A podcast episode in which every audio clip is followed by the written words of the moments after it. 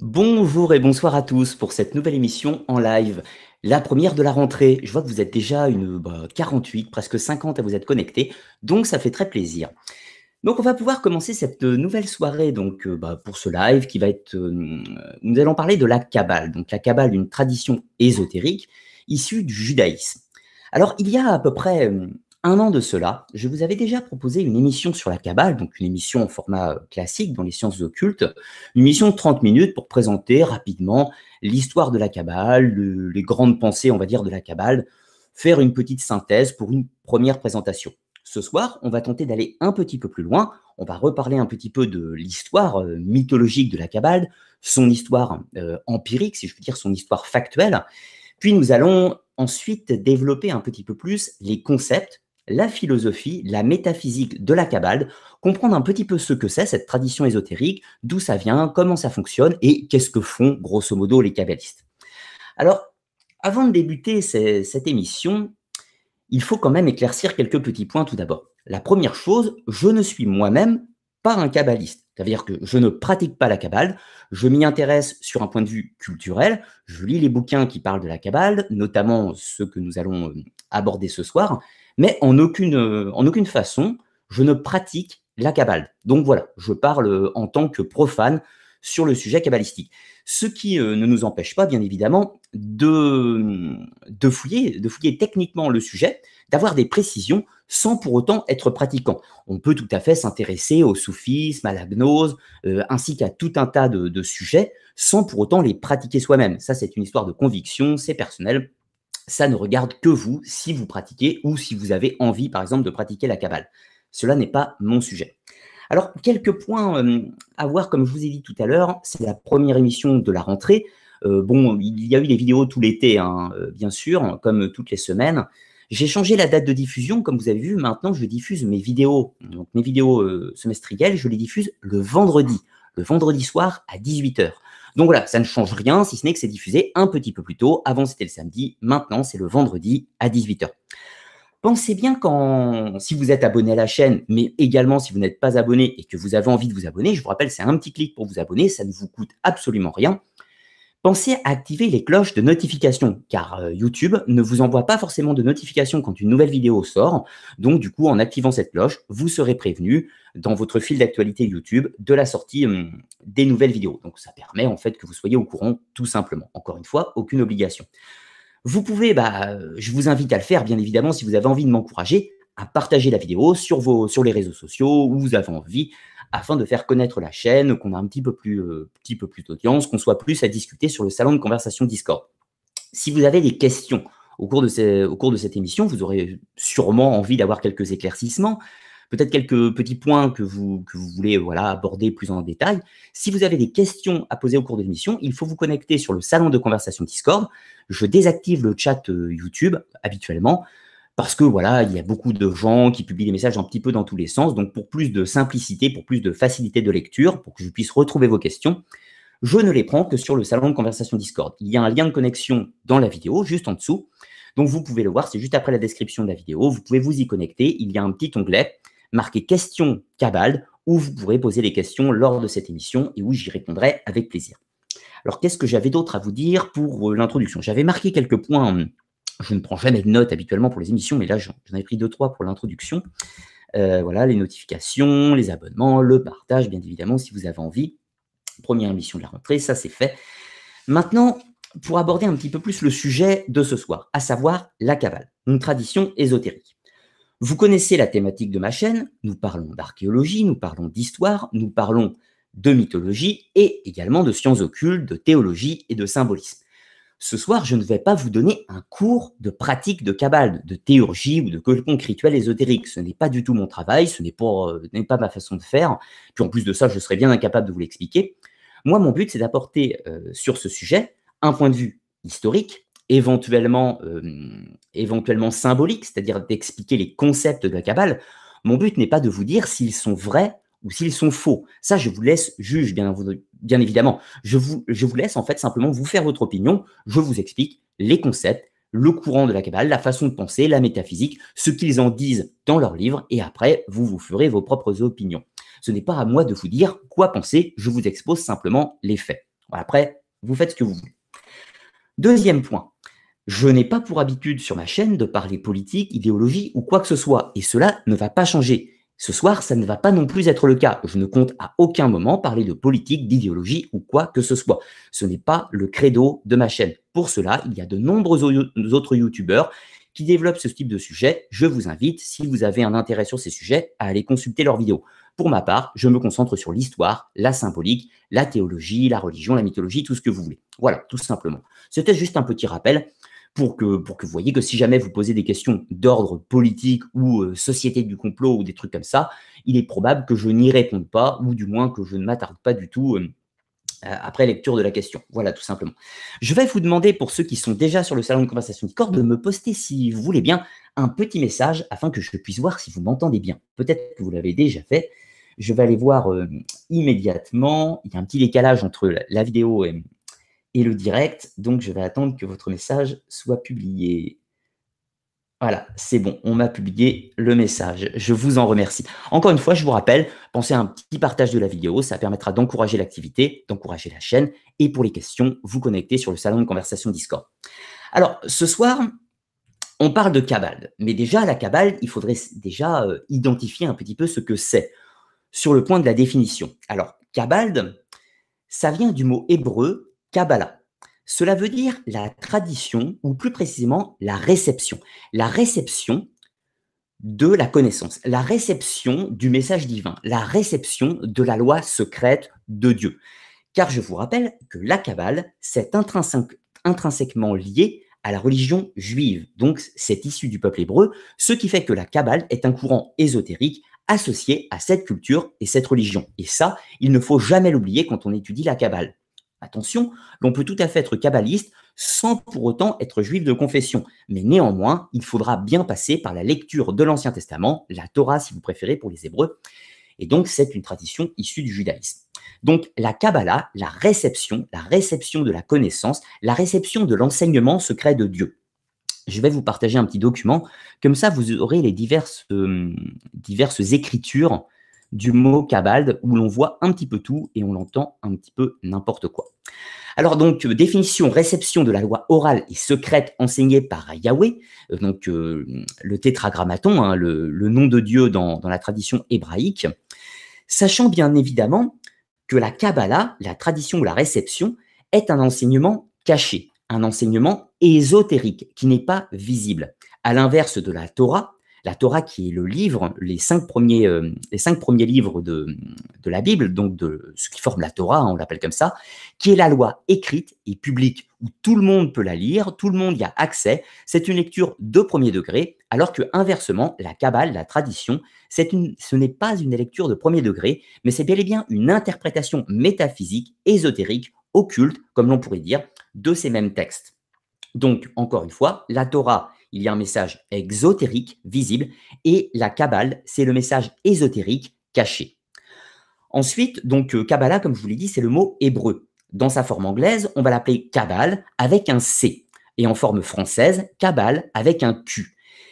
Évidemment, le mot le plus connu, du moins l'orthographe la plus connue, c'est celle que je vous ai marquée tout en haut, la Kabbale avec un K. Mais en réalité, ce sont de multiples formes d'écriture qui fondamentalement sont issues de la même chose. Voilà, on change l'écriture, mais ça veut toujours dire la même chose. Alors, ce mot cabale, a parfois eu mauvaise réputation. Il a mauvaise réputation parce que on, a euh, le mot qui est utilisé parfois quand on parle une cabale, une cabale secrète, une cabale ésotérique, une cabale de une mafia, par exemple une mafia, une société secrète, un groupe occulte euh, qui œuvre dans l'ombre, etc. la cabale est employée parfois pour ce type d'action. C'est une déformation de style. On pourrait parler de guilde, de société secrète, on pourrait parler de, groupes occultes, de cercles occultes, de tout ce que vous voulez. Et la Kabbale n'échappe pas à la règle, étant donné que c'est un enseignement ésotérique, donc à caractère secret à la base, il est évident que le rapprochement de mots entre une Kabbale et la Kabbale, c'est fait. Mais il n'y a pas de jeu d'écriture dans cette histoire-là. C'est-à-dire que Kabbale avec un C, ça ne veut pas dire un groupe occulte secret qui œuvre dans l'ombre, et Kabbale avec un K, ce n'est pas une science ésotérique. Ça veut dire la même chose. C'est toujours, euh, la même définition, quelle que soit l'écriture. Ça, c'est vraiment les déformations modernes du mot qui n'ont pas lieu d'être. Donc, par accoutumance, on emploie euh, je vais parler de Kabbale avec un K ce soir, mais je pourrais l'écrire avec un C, c'est exactement la même chose. Pour cela, je vous renvoie aux, ouvrages de Charles Mopsic, qui l'explique beaucoup mieux que moi dans, ses nombreux ouvrages. Alors, ensuite, il faut nous parler de la mythologie de la Kabbale. Car la Kabbale, nous allons voir sur un point de vue historique à partir de quand on peut retrouver sa trace, mais il y a évidemment tout le côté légendaire. Quand on parle ésotérisme, on aime bien mêler tout ça à la mythologie. Alors, on va tenter euh, d'éclaircir un petit peu tout ça. Pour les kabbalistes du Moyen Âge, par exemple, la Kabbale remonte à Adam. Alors, je ne vais pas vous refaire tout le livre de la Genèse, hein, bien sûr. Au début, il y avait Adam et Ève dans le Jardin d'Éden, etc., tout ça. Et Adam, le premier homme, aurait reçu cette sagesse, cette cabale, cette tradition, cette réception à la connaissance divine. Donc, Adam serait, d'après la mythologie, le premier kabbaliste. Bien sûr, c'est des éléments qui sont totalement invérifiables. Si vous avez la foi, vous croyez à l'existence d'Adam et vous pouvez croire à cette mythologie. Si vous n'avez pas la foi, bah, vous pouvez considérer ça comme une jolie allégorie. Cela dépend encore une fois, des croyances personnelles. Ensuite, la mythologie considère que la tradition, la réception de la Kabbale s'est perdue. Après la chute, les hommes ont perdu cette connaissance cachée, ont perdu cette loi secrète et elle s'est évaporée euh, évaporés dans les, euh, dans les mystères du cosmos, si l'on peut dire. Les, euh, les Hébreux, dans leur mythologie, enfin les Hébreux kabbalistes, hein, comprenez bien, vont faire intervenir cette fois-ci Noé, mais ainsi que d'autres prophètes, comme par exemple Enoch, Melchizedek. Ce sont tous des kabbalistes. Ce sont des hommes, des prophètes qui ont reçu l'enseignement secret, reçu l'enseignement divin par des anges ou par quelque moyen que ce soit, et sont les détenteurs de la loi secrète. Le dernier grand personnage héritier de cette cabale, celui qui est censé l'avoir transmise, celui qui est censé l'avoir euh, dispatché, si vous voulez, par quelques sages, c'est Moïse. Donc Moïse est un personnage fondamental dans la Bible, c'est celui par lequel l'histoire juive commence et non plus la mythologie. C'est-à-dire qu'avant Moïse, nous avons les prophètes, et avant, on est dans des allégories antiques, bien sûr, on est dans... Euh, on, est vraiment dans la mythologie avec Abraham, Isaac, Jacob, etc. Tout ça, on est sur des personnages allégoriques. Alors que sur Moïse, on entre dans le phénomène historique. Bien que le personnage de Moïse soit tout aussi allégorique, on entre dans le passage entre le légendaire et l'histoire du peuple d'Israël. Moïse est censé avoir reçu en même temps que les, euh, dix commandements et la loi écrite, donc la Torah, sur le mont, euh, sur le mont, euh, le mont, le massif de l'Oreb ou le mont Sinaï suivant les traditions. Donc, il a codifié, il a écrit, par Dieu, hein, bien, évidemment, la loi écrite, la Torah, mais en plus de ça, il aurait reçu un enseignement secret qu'il va transmettre à certains sages parmi le peuple des, Hébreux. Et c'est ainsi que commence réellement l'histoire de la Kabbale, mythologiquement, encore une fois, qui se serait répandue en même temps que la loi écrite dans euh, le pays de Canaan. Ça, c'est pour la mythologie. Pour accentuer cette mythologie, il y a une coutume la plupart des livres de la Kabbale que nous allons explorer tout à l'heure, donc euh, par exemple le Sefer Azohar, le Sefer Abaïr, le Sefer Yestrira, sont des livres qui seront écrits pour la plupart au Moyen Âge. Mais il était de coutume d'attribuer que, hum, les auteurs de ces livres du Moyen Âge vont donner une paternité plus ancienne à leurs ouvrages. Par exemple, certains sont attribués, le Sefer Yastria est attribué à Abraham, par exemple, alors que le Sefer Azohar est attribué à un grand patriarche qui s'appelait Rabbi euh, Shimon, euh, Shimon Ben euh, Shimon Bar Yoai, si je dis pas de bêtises, je vous retrouverai le nom tout à l'heure. Il est marqué sur le, PDF. Donc, il était de coutume d'attribuer les écrits kabbalistiques à des prophètes datant des anciens temps. Mais là, on est encore une fois dans la mythologie. Alors, qu'est-ce que ça veut dire, cette histoire de mythologie? Bien sûr, elle est absolument improuvable sur un point de vue historique, mais elle a un intérêt néanmoins. C'est le principe de la tradition. Le principe de dire que la Kabbale est, une science, une science ésotérique qui se transmet de bouche à oreille, de rabbin à rabbin ou d'initié à initié, si vous préférez, si, vous, pour les gens qui ne sont pas juifs. Je précise euh, accessoirement que je ne suis moi-même pas juif, donc ça veut dire que je n'adhère pas à la foi juive et je ne suis pas non plus kabbalistique. De ce fait, j'étudie ce phénomène d'un point de vue extérieur, mais absolument pas intérieur, ce qui forcément, si vous êtes de confession juive, vous pourrez éventuellement me critiquer sur certains points en me disant je ne suis pas juif, donc je ne peux pas comprendre. Bah voilà, encore une fois, j'analyse d'un point de vue extérieur, chacun se fait sa propre opinion. Hein. C'est encore une fois la liberté individuelle, tout ça. Alors, cette mythologie est censée, enfin cette tradition mythologique est censée se transmettre de bouche à oreille jusqu'à arriver dans les mains des auteurs de la Bible, puis plus tard les grands prophètes comme Élie, plus tard euh, Rabbi euh, Shimon comme je vous ai dit tout à l'heure, puis ensuite encore d'autres au fur et à mesure pour arriver dans les auteurs du Moyen Âge. On va retourner un petit peu maintenant sur, euh, sur l'histoire cette fois-ci, quitter le domaine mythologique pour voir la réalité de la codification de la Kabbale. Je ne vais pas m'étendre trop longtemps sur le côté mythologique parce que j'ai fait une première présentation il y a un an de ça et ce n'est pas vraiment sur ça que, je veux vous amener ce soir. Alors, ça, c'est les trois prophètes. Donc, je vous ai mis une petite photo de Moïse, de Abraham et de, et de Noé, bien sûr. Trois prophètes fondamentales de la religion des Hébreux et donc de la Kabbale. Alors, l'histoire de la Kabbale commence à partir de quand? Eh bien, d'abord, on va voir les textes fondamentaux qui vont nous éclairer sur la tradition kabbalistique, donc ce qu'on appelle la bibliothèque de la Kabbale. Tout d'abord, les premiers textes qui ne sont pas à proprement parler kabbalistiques, mais qui hum, véhiculent une tradition qu'on pourrait dire gnostique, ou qu'on va pour, y dire, par euh, abus de langage chrétien, qu'on pourrait appeler les textes pseudépigraphes des Hébreux, notamment trouvés à Qumran, mieux connus sous le nom de manuscrits de la mer morte. Pour les chrétiens, vous savez très bien qu'il existe des manuscrits chrétiens qui ne sont pas reconnus par l'Église catholique, qui s'appellent les évangiles gnostiques ou les écrits de Nagamadi, par exemple. Eh bien, chez les Hébreux, c'est la même chose. Il existe toute une flopée de textes qui ne sont pas reconnus par le canon hébraïque et qui s'appellent les manuscrits de la mer morte, notamment ceux de Qumran. Alors, dans ces textes, on va retrouver certains, éléments qui ne collent pas avec la mystique juive classique, c'est-à-dire la religion juive euh, habituelle, et qui euh, transmettent des messages, euh, encore une fois, un petit peu différents, qui semblent apporter hum, d'autres conceptions métaphysiques. Et les Kabbales vont largement utiliser ces textes et tentant de nous prouver par ces textes que la Kabbale existait déjà dans les premiers temps du judaïsme. Un petit peu plus récent, nous avons le texte, le Sefer. Alors, Sefer, ça veut dire le livre.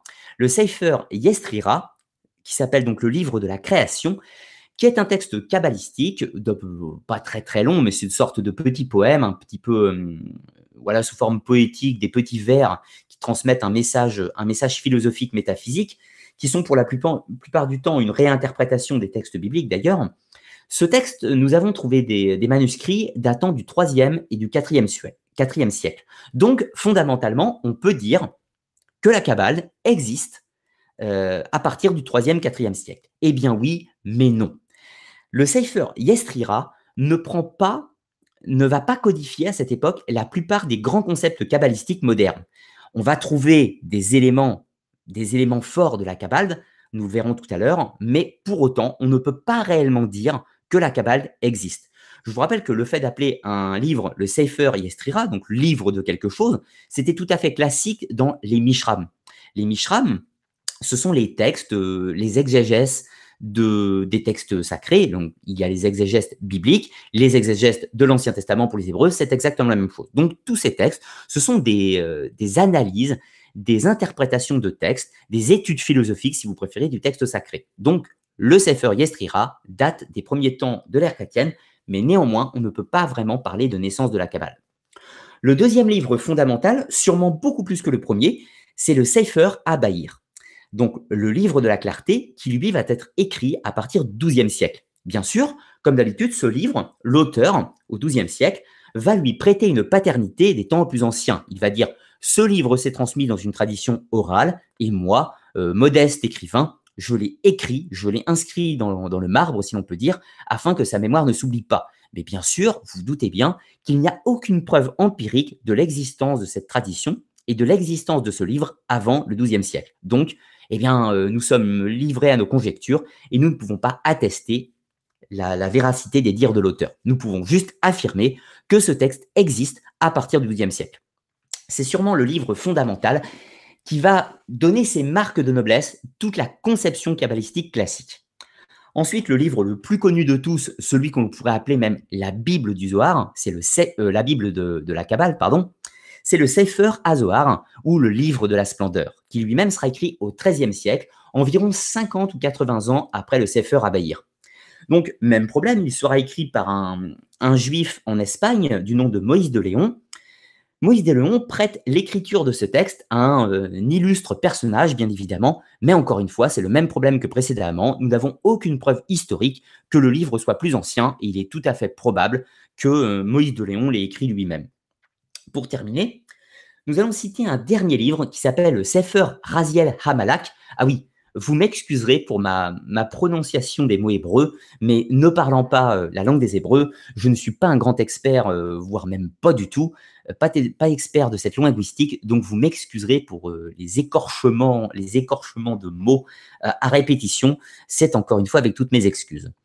Donc le Sefer Raziel Hamalak, le livre de Raziel, donc Raziel, c'est un ange, un ange dans la tradition hébraïque, et de ce fait, on prête l'écriture de ce livre à un ange. Bon, évidemment, vous allez me dire, c'est facile, mais qu'en est-il de la réalité historique? Eh bien, on n'en sait absolument rien, puisque ce livre sera écrit sensiblement entre le XIIIe et le XIVe siècle, et il n'existe aucune trace, évidemment, d'une écriture plus ancienne à ce manuscrit.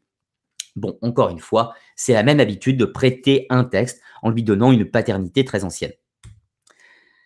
Voici un personnage qui n'est absolument un kabbaliste, mais qui aura une immense importance dans, euh, la gestation de la Kabbale. Maïmonide, Moshe Ben Maïmon, qui est un rabbin, un, rabbin séfarade, donc un rabbin espagnol si vous préférez, qui vit à Cordoue. Alors, euh, pour un petit éclaircissement, pour ceux qui ne connaîtraient pas au cas où, quand on parle de juifs séfarades, c'est ceux qui vivent en Espagne, et quand on parle de juifs askénazes, c'est ceux qui vivent sensiblement en Allemagne ou en Europe de l'Est. C'est très important parce que les deux courants d'origine de la Kabbale vont tous les deux naître, l'un en Allemagne et l'autre en Espagne. Donc du coup, cette guerre entre séfarades et ashkénazes existait euh, vraiment à cette époque du Moyen Âge, notamment sur les conceptions kabbalistiques, mais pas uniquement.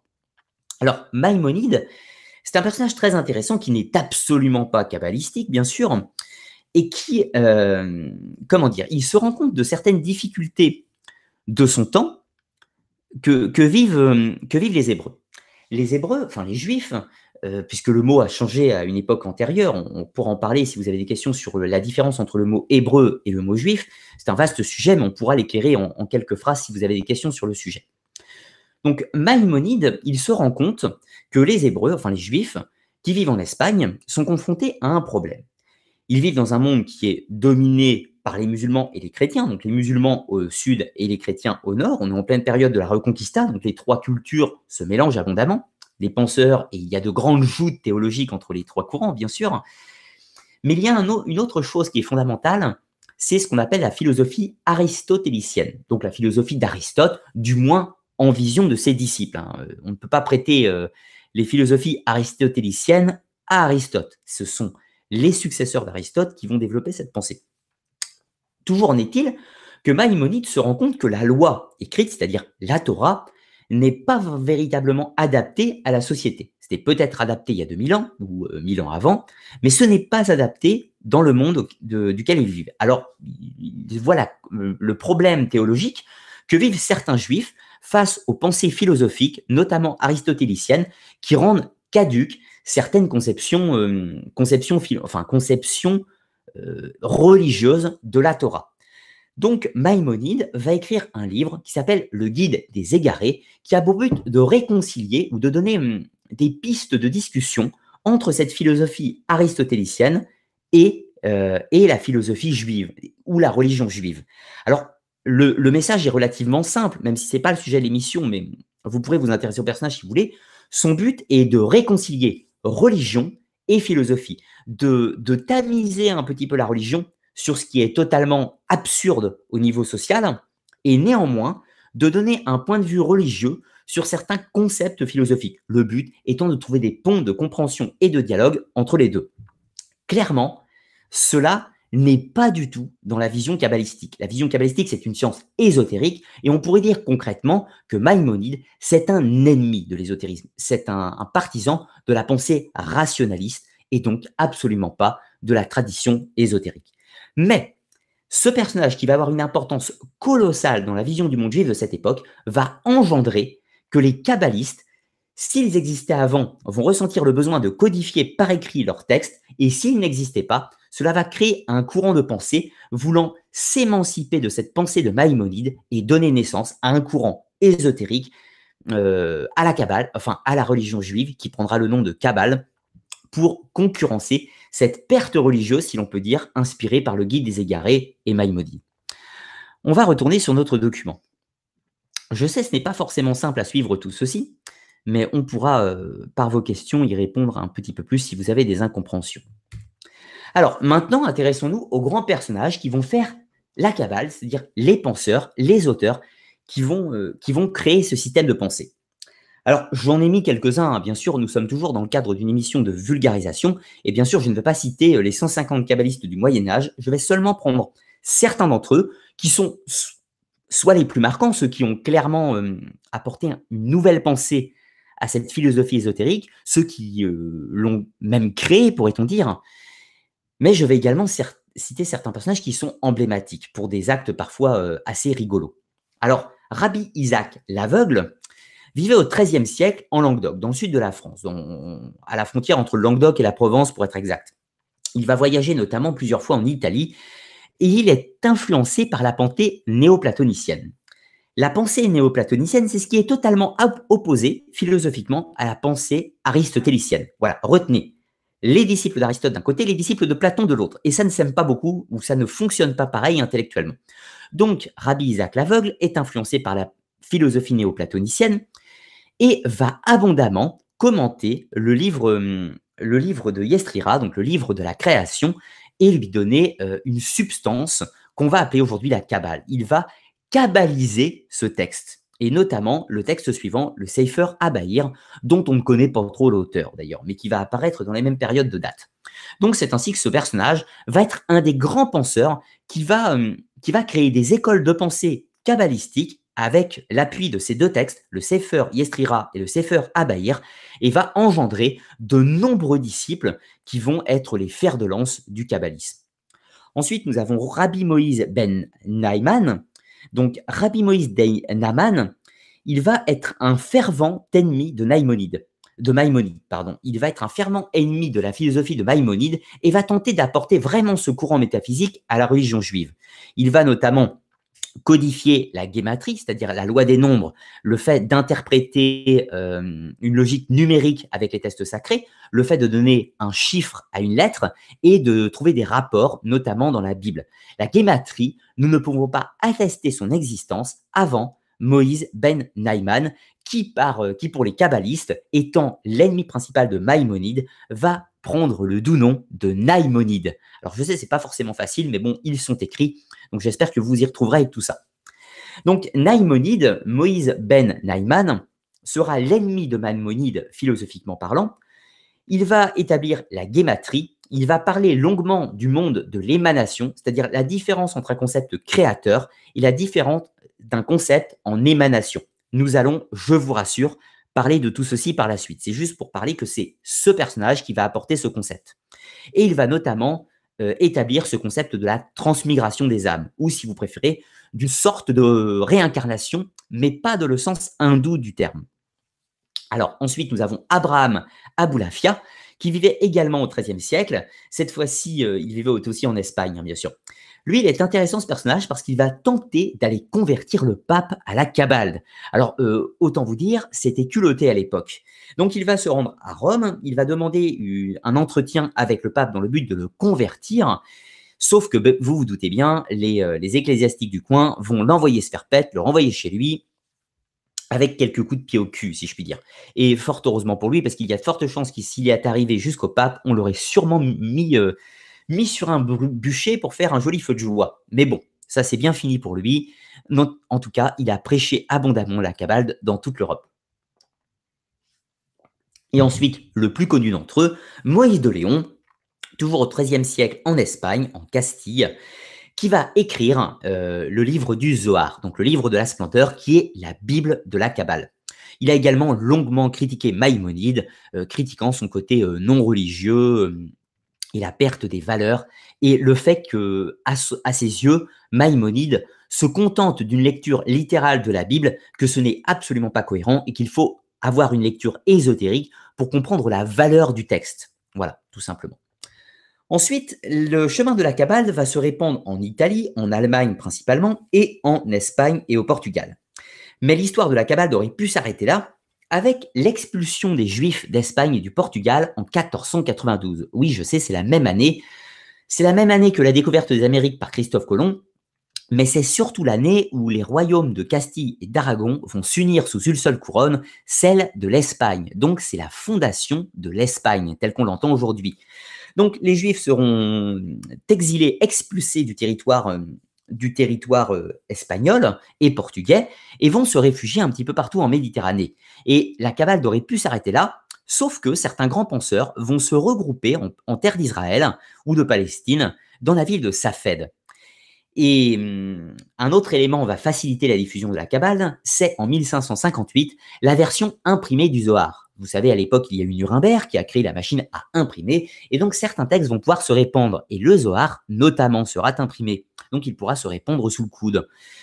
Un personnage très intéressant qu'on surnomme le lion de Safed, donc de la ville du même nom, qui s'appelle Isaac Luria, Ashkenazi, au XVIe siècle, euh, va, recodifier, si vous voulez, faire une refonte, de la pensée kabbalistique et va apporter tout un tas de nouveaux concepts que nous allons, euh, explorer tout à l'heure.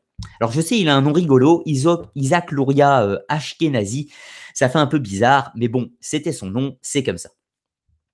Alors ensuite, je vais vous montrer un petit schéma qui est, j'en conviens parfaitement, qui est relativement simpliste.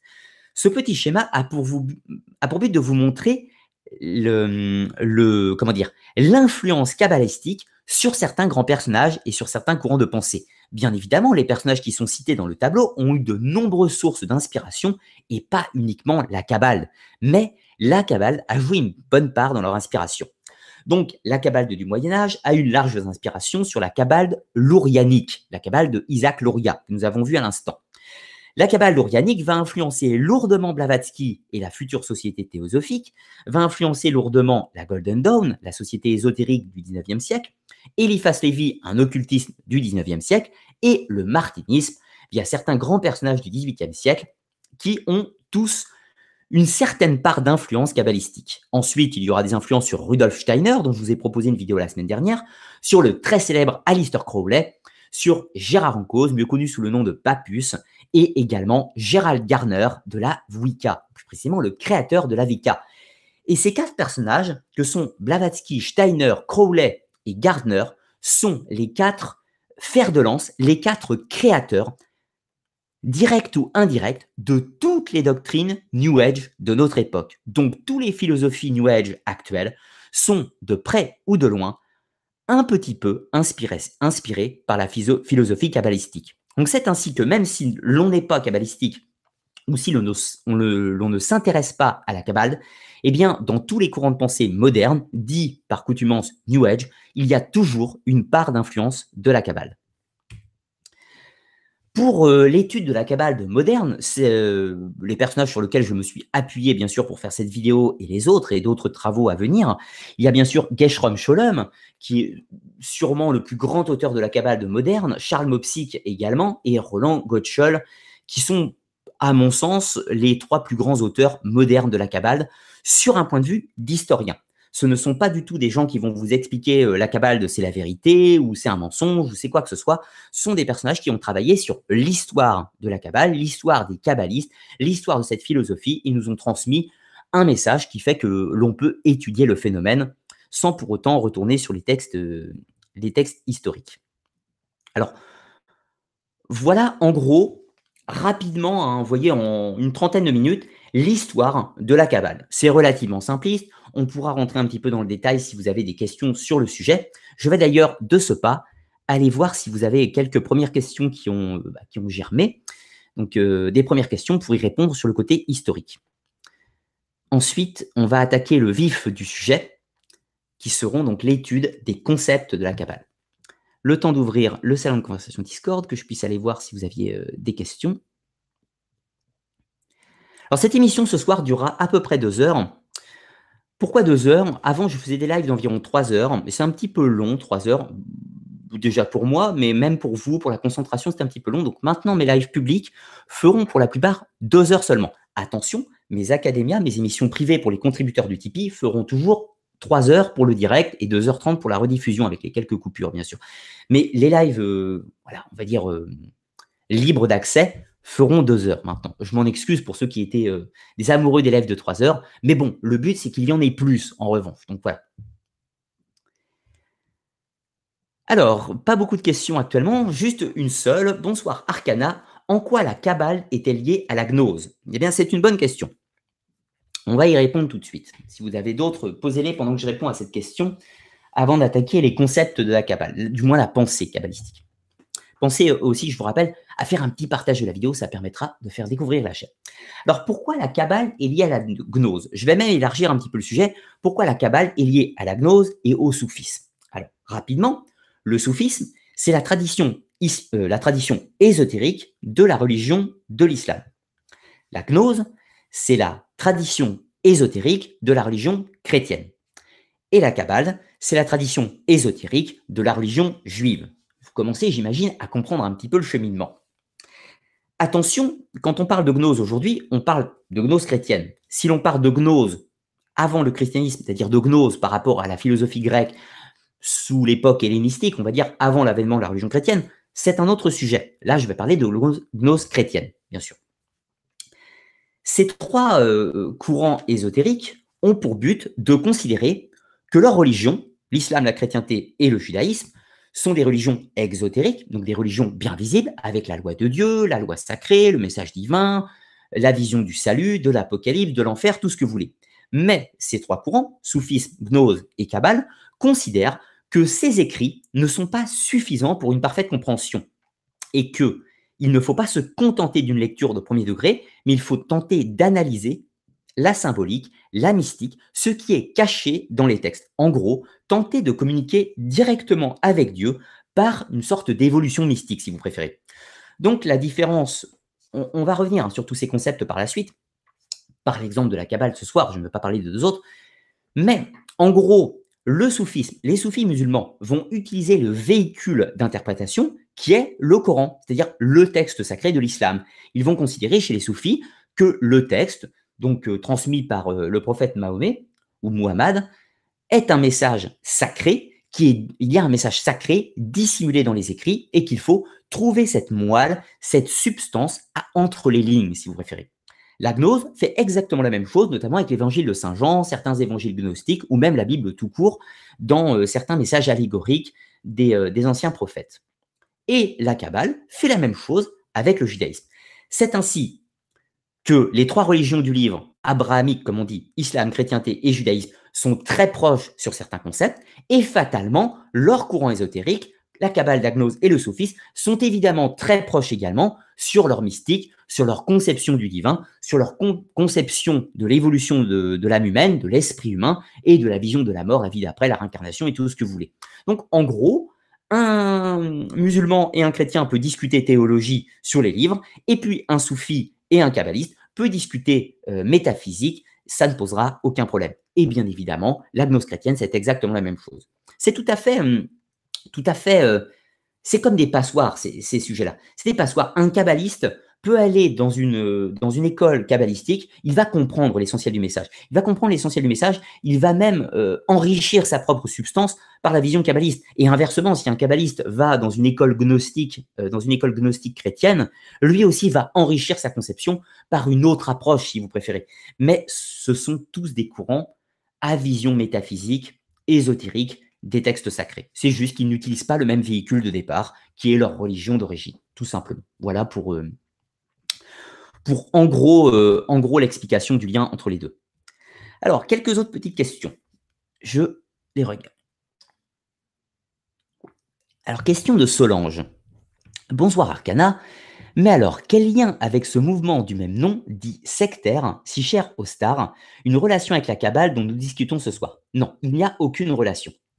Alors, comme j'ai dit ce soir, je ne vais pas parler politique, mais néanmoins, je suis obligé d'expliquer un petit peu ce qu'on entend par cabale dans les médias, où on voit quelques stars qui font des symboles bizarres un petit peu dans tous les sens. Qu'est-ce que c'est tout ça? Ça, c'est du commerce, c'est du marketing. Vous savez, aujourd'hui, si vous tapez sur Google Illuminati ou Grand Complot ou euh, euh, sataniste, euh, franc-maçonnerie sataniste, Rolls-Royce sataniste ou tout ce que vous voulez, vous allez tomber sur des centaines et des centaines d'articles de gens, excusez-moi, excusez-moi, je vais être un petit peu méchant, des centaines de gens qui n'y connaissent rien, qui n'ont jamais lu un texte kabbalistique de leur vie et qui se permettent d'interpréter, par exemple, le Zohar, le texte de la Kabbale, en ne l'ayant jamais lu. C'est un danger. Si on ne lit pas un élément, on ne peut pas connaître le fonctionnement de cet élément. Et donc, on peut se permettre de dire tout ce qu'on veut sans pour autant l'avoir étudié. C'est dangereux. Les stars à la télé ne sont pas idiotes. Ne sont pas idiotes. Ils ont compris que c'était vendeur. Pour Lady Gaga, quand on, quand fait des symboles illuminati ou satanistes avec des trucs comme ça et tout ce que vous voulez sur euh, ou CDC, etc., tout ça, c'est marketing tout ça. Parce que c'est porteur, parce que ça montre, regardez ces stars, ils sont au courant d'un grand secret. Il y a une grande mystique cachée à nous autres pauvres bétails humains. Euh, non, ils ont très bien compris les méthodes de com. Alors ils balancent des triangles avec des yeux dedans et tout ce que vous voulez, euh, des petits reptiles avec des peaux bizarres partout, parce que c'est marketing. La Kabbale n'est pas une secte. La Kabbale, c'est une tradition. On va faire tout de suite une distinction entre plusieurs choses. Vous avez par exemple la Rose-Croix. La Rose-Croix, c'est une tradition gnostique chrétienne, gnostique chrétienne, à caractère, à caractère, euh, voilà, caractère de recherche du divin, des grands mystères de l'univers, tout ce que vous voulez. La franc-maçonnerie, c'est une société initiatique, parfois dite secrète, parfois dite discrète. C'est une société initiatique avec rituel initiatique qui a pour but de véhiculer un enseignement à caractère symbolique, théologique éventuellement, et, euh, et on va dire ésotérique dans certains cas. Ça dépend lesquels. En l'occurrence, c'est un petit peu, un petit peu différent. Voilà, c'est une société initiatique. La Kabbale, ce n'est pas une société initiatique, ce n'est pas une société de personnes. La Kabbale, il y a par exemple des écoles, des écoles en, Israël. Vous allez, vous tapez à la porte de l'école. Bonjour, j'aimerais pouvoir suivre les cours de monsieur le rabbin machin truc qui est professeur de Kabbale. Et vous vous inscrivez, vous payez, votre cotisation et vous allez être initié. Enfin, initié, c'est pas le bon mot. Vous allez pouvoir étudier les concepts, les textes et la pensée kabbalistique. Suffit de taper à la porte et puis de demander votre admission. Mais il n'y a pas de sélection, il n'y a pas de rite d'admission dans la Kabbale. Ce n'est pas une société secrète. En revanche, il y a, comme partout, des dérives. Des dérives parfois sectaires, mais parfois qui ne sont pas sectaires, où certains groupes kabbalistiques, j'emploie bien le mot kabbalistique et pas kabbale, vont se regrouper en, personnes, euh, enfin, en, groupe un petit peu fermé et ne vont pas euh, accueillir tout le monde. Ça, ce n'est pas de la tradition kabbalistique, ce n'est pas de la tradition la Kabbale, c'est des groupes kabbalistiques modernes dont on va toucher un petit mot tout à l'heure. Mais il n'y a pas, la Kabbale n'est pas une secte, n'est pas une société secrète, c'est une tradition. Après, c'est comme tout, peut-être que certains praticiens de la Kabbale se regroupent en cénacle fermé, mais ce n'est pas une généralité. Encore une fois, il faut dissocier la globalité d'un courant et quelques actes individuels. Voilà, tout simplement. Alors ensuite, euh, question de Assu. L'Église ne s'intéresse pas à ce... L'Église ne s'intéressait pas à ce que produisaient ces courants. Ah bah non, ils les combattent même. Alors, pour prendre l'exemple du christianisme, les hérésies dites gnostiques, donc euh, quelles qu'elles soient, hein, que ce soit euh, que ce soit le manichéisme, les bogomiles, les cathares et tout un tas de, on va dire, de, courants, euh, de traditions gnostiques au sein du christianisme seront combattus, et parfois même violemment. Mais bon, c'est une autre époque, hein, il faut remettre les choses dans leur contexte. Donc évidemment, euh, le message euh, chrétien, on va dire dogmatique, n'accepte pas les, hérésies dites gnostiques et parfois les a combattues. Dans, dans l'islam, les courants que vous connaissez bien aujourd'hui, qui font beaucoup parler à la télé, les courants salafistes et wahhabites, c'est-à-dire les intégristes et accessoirement les terroristes, combattent violemment la doctrine des soufis. Les soufis, donc la tradition ésotérique de l'islam, est une hérésie absolue pour les terroristes musulmans. C'est clair et net que pour un salafiste, un soufi, c'est pire que tout. C'est, il, il euh, s'ils pouvaient les brûler sur un bûcher immédiatement, ils le feraient. D'ailleurs, ils le font. Et ça, c'est, c'est ce qui est triste, accessoirement. Pour ce qui est des Hébreux, donc pour revenir à la Kabbale, le courant orthodoxe du judaïsme n'aime pas beaucoup la Kabbale, voire pas du tout. Sauf que, étant donné que, les, Juifs ne se sont jamais retrouvés dans une position de pouvoir, de pouvoir temporel, si vous prenez au Moyen Âge en Espagne, les autorités juives, euh, la diaspora de cette époque, n'a pas de contrôle politique, il ne contrôle pas les administrations, il ne contrôle pas l'armée. Donc, ils n'ont aucun moyen de persécuter les kabbalistes. Voilà, tout simplement. Et puis, les chrétiens et les musulmans, de toute façon, bah, quand ils avaient envie de persécuter éventuellement des juifs, qu'ils soient kabbalistes ou pas, ça changeait rien pour eux. Et puis quand ils étaient tolérants avec les juifs, bah, c'était pareil, ils étaient tolérants avec tous les juifs, sans regard qu'ils soient kabbalistes ou euh, orthodoxes, si je puis dire. En Allemagne, à la même époque, c'est pareil. Tout le monde s'en fout. S'il y a persécution, ils persécutent tout le monde. S'il n'y a pas persécution, ils persécutent personne. Mais les Hébreux, dans leur euh, communauté, n'ont jamais eu de pouvoir temporel à ces époques-là, donc n'ont jamais persécuté les kabbalistes même s'ils ne les aimaient pas et les ont largement combattus, en l'occurrence. Des penseurs, on a vu dans la lignée de Maïmonide hein, tout à l'heure, le guide des égarés, si Maïmonide avait vu tous les textes kabbalistes à la suite, vous pouvez être certain qu'il aurait écrit d'autres bouquins pour les combattre violemment. Donc, les religions dites exotériques, les religions du livre, n'aiment pas en général les courants, euh, les courants dits gnostiques, soufis et hébraïques, mais ne les combattent pas forcément violemment. Vous prenez l'Église chrétienne aujourd'hui.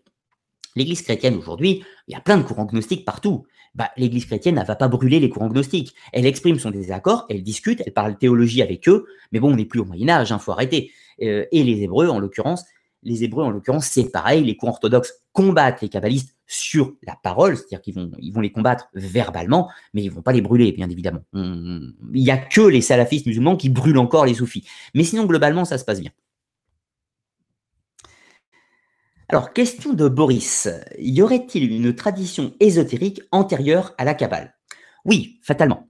Fatalement, il y a une tradition ésotérique depuis la nuit des temps. C'est-à-dire depuis que l'homme pense, il s'est posé des questions, et des questions d'ordre métaphysique. Donc, il y a toujours eu plus ou moins une tradition ésotérique. On peut, euh, comment dire, la Kabbale, on peut attester son existence telle qu'elle est à partir du Moyen Âge, c'est-à-dire du XIIe siècle. Le soufisme, on peut attester son existence à partir du 8e, 9e siècle à peu près. La gnose chrétienne, on peut attester son existence à partir du 2e siècle de notre ère, à peu près. même le premier éventuellement. Bon, bref. Il est évident que les Hébreux et les musulmans n'ont pas attendu le Moyen Âge pour avoir des courants ésotériques. C'est juste qu'on n'en a pas trace écrite, mais la tradition se transmet. Or, si on prend la codification du christianisme, de la religion des Hébreux ou de l'islam, qui ne sont pas tout à fait aux mêmes dates, bien sûr, il est évident que des temps avant, il y avait déjà des personnes avec leur propre religion. Si vous prenez un grec de, de l'Antiquité, il y avait la religion grecque, bien sûr, puis il y avait des gens qui avaient des traditions ésotériques. Pour citer quelques exemples, dans la religion, euh, dans la tradition grecque de l'Antiquité, vous avez le culte de leur donc un culte à mystère de l'Antiquité. Vous avez les mystères de l'Eusis, un autre culte à mystère de l'Antiquité. Le mystère des grands anciens de Samothrace, encore une fois chez les Grecs. Vous avez les mystères isiaques, donc les mystères d'Isis qui euh, se répandent un petit peu dans le premier siècle avant Jésus-Christ dans l'Empire romain. Vous avez les mystères de Sérapis, aussi en Égypte. Vous avez euh, les mystères, euh, mystères de, Dionysos, un petit peu, en grec, encore une fois, et encore une fois, de nombreux autres cultes mystères, certains qui nous sont parvenus, certains qui ne sont pas parvenus, comme par exemple le culte de Mitra, encore pour en citer un autre.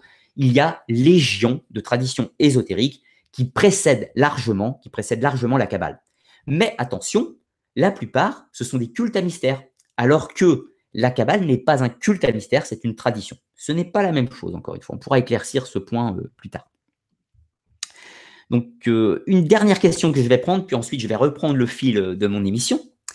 Question de Téchir. Y a-t-il un lien entre Kabbale et le culte de l'Égypte antique? Oui, la Kabbale tire ses origines de plusieurs éléments mystiques. Alors, on quitte un peu le côté mythologique. La religion des Hébreux c'est fondé sur plusieurs choses. Vous, allez comprendre pourquoi je fais ce petit euh, retour en arrière. La religion des Hébreux s'est construite sur quoi? Je suis désolé hein, si, euh, si vous avez la foi, euh, la foi en la foi chrétienne, musulmane ou, hébraïque, mais sur un point de vue historique, je vais évidemment critiquer certains points. Encore une fois, la foi ne repose pas sur des faits. Donc moi, je parle d'histoire, je ne parle pas de foi. La foi, c'est personnel. La religion des Hébreux s'est construite en grande partie via les croyances précédentes cananéennes, mais également par les influences mésopotamiennes et juives. C'est-à-dire que le territoire de Canaan a été ensemencé dans les temps les plus anciens, c'est-à-dire entre 2000 et 1500 avant Jésus-Christ à peu près, par les courants assyro-babyloniens, donc notamment via leur religion, via leurs pensées, les sages de Chaldée, etc., et tout ce qu'on veut, ce qui fait qu'il y a une large, une large euh, influence mésopotamienne, assyrienne, babylonienne, à Canaan. Ensuite de ça, l'Égypte a contrôlé le territoire à partir de Toutmosis III, etc., entre 1500 et à peu près 1100 avant Jésus-Christ. Grosso modo, hein, vous m'excuserez pour le manque de précision des dates, on est toujours dans la vulgarisation. Donc l'Égypte a contrôlé ce territoire, donc ce qui fait qu'il y a une influence évidemment de la culture, euh, égyptienne. C'est pour cela, si on s'amuse à reprendre les, textes chrétiens, euh, les textes hébraïques par exemple, Abraham, grand patriarche, vient de Sumer, vient de la ville de Our, donc paternité mésopotamienne. Et puis inversement, Moïse sort le peuple euh, des Hébreux d'Égypte, influence égyptienne. Vous comprenez que le territoire de Canaan, qui va donner les Hébreux, est un mélange entre la culture cananéenne, la culture mésopotamienne et la culture égyptienne. Donc fatalement, si la religion des Hébreux est d'inspiration multiple, leur conception est unique, mais l'inspiration est multiple, il est évident que la Kabbale a suivi exactement le même phénomène et s'est inspirée de la Mésopotamie et des sages de Babylone, s'est inspirée des cultes à mystère de l'Égypte antique et bien évidemment s'est également inspirée des peuples, des cultures cananéennes locales. Donc la Kabbale s'est créée par des influences multiples et notamment égyptiennes. Historiquement, c'est tout à fait cohérent. Donc, je vais terminer là pour les, euh, les... Ah si, allez, je vois qu'il y a une dernière petite question. Je vais prendre la dernière question. Ensuite, je vous fais une courte petite pause de 5 minutes et on attaque la deuxième grosse partie de l'émission qui est donc le concept. Bah, Qu'est-ce que font les kabbalistes euh, dans leur petit salon, en gros? Alors, petite question de Savoie. Sur quel concept les kabbalistes et les juifs sont-ils en désaccord? Alors, sur quoi ils sont en désaccord bah, C'est ce qu'on va voir un petit peu dans, la grosse partie euh, d'après. Pour citer quelques points, ils ne sont pas du tout d'accord sur le concept de Dieu. C'est-à-dire que Dieu, unique, hein, bien sûr, il est unique dans les deux cas.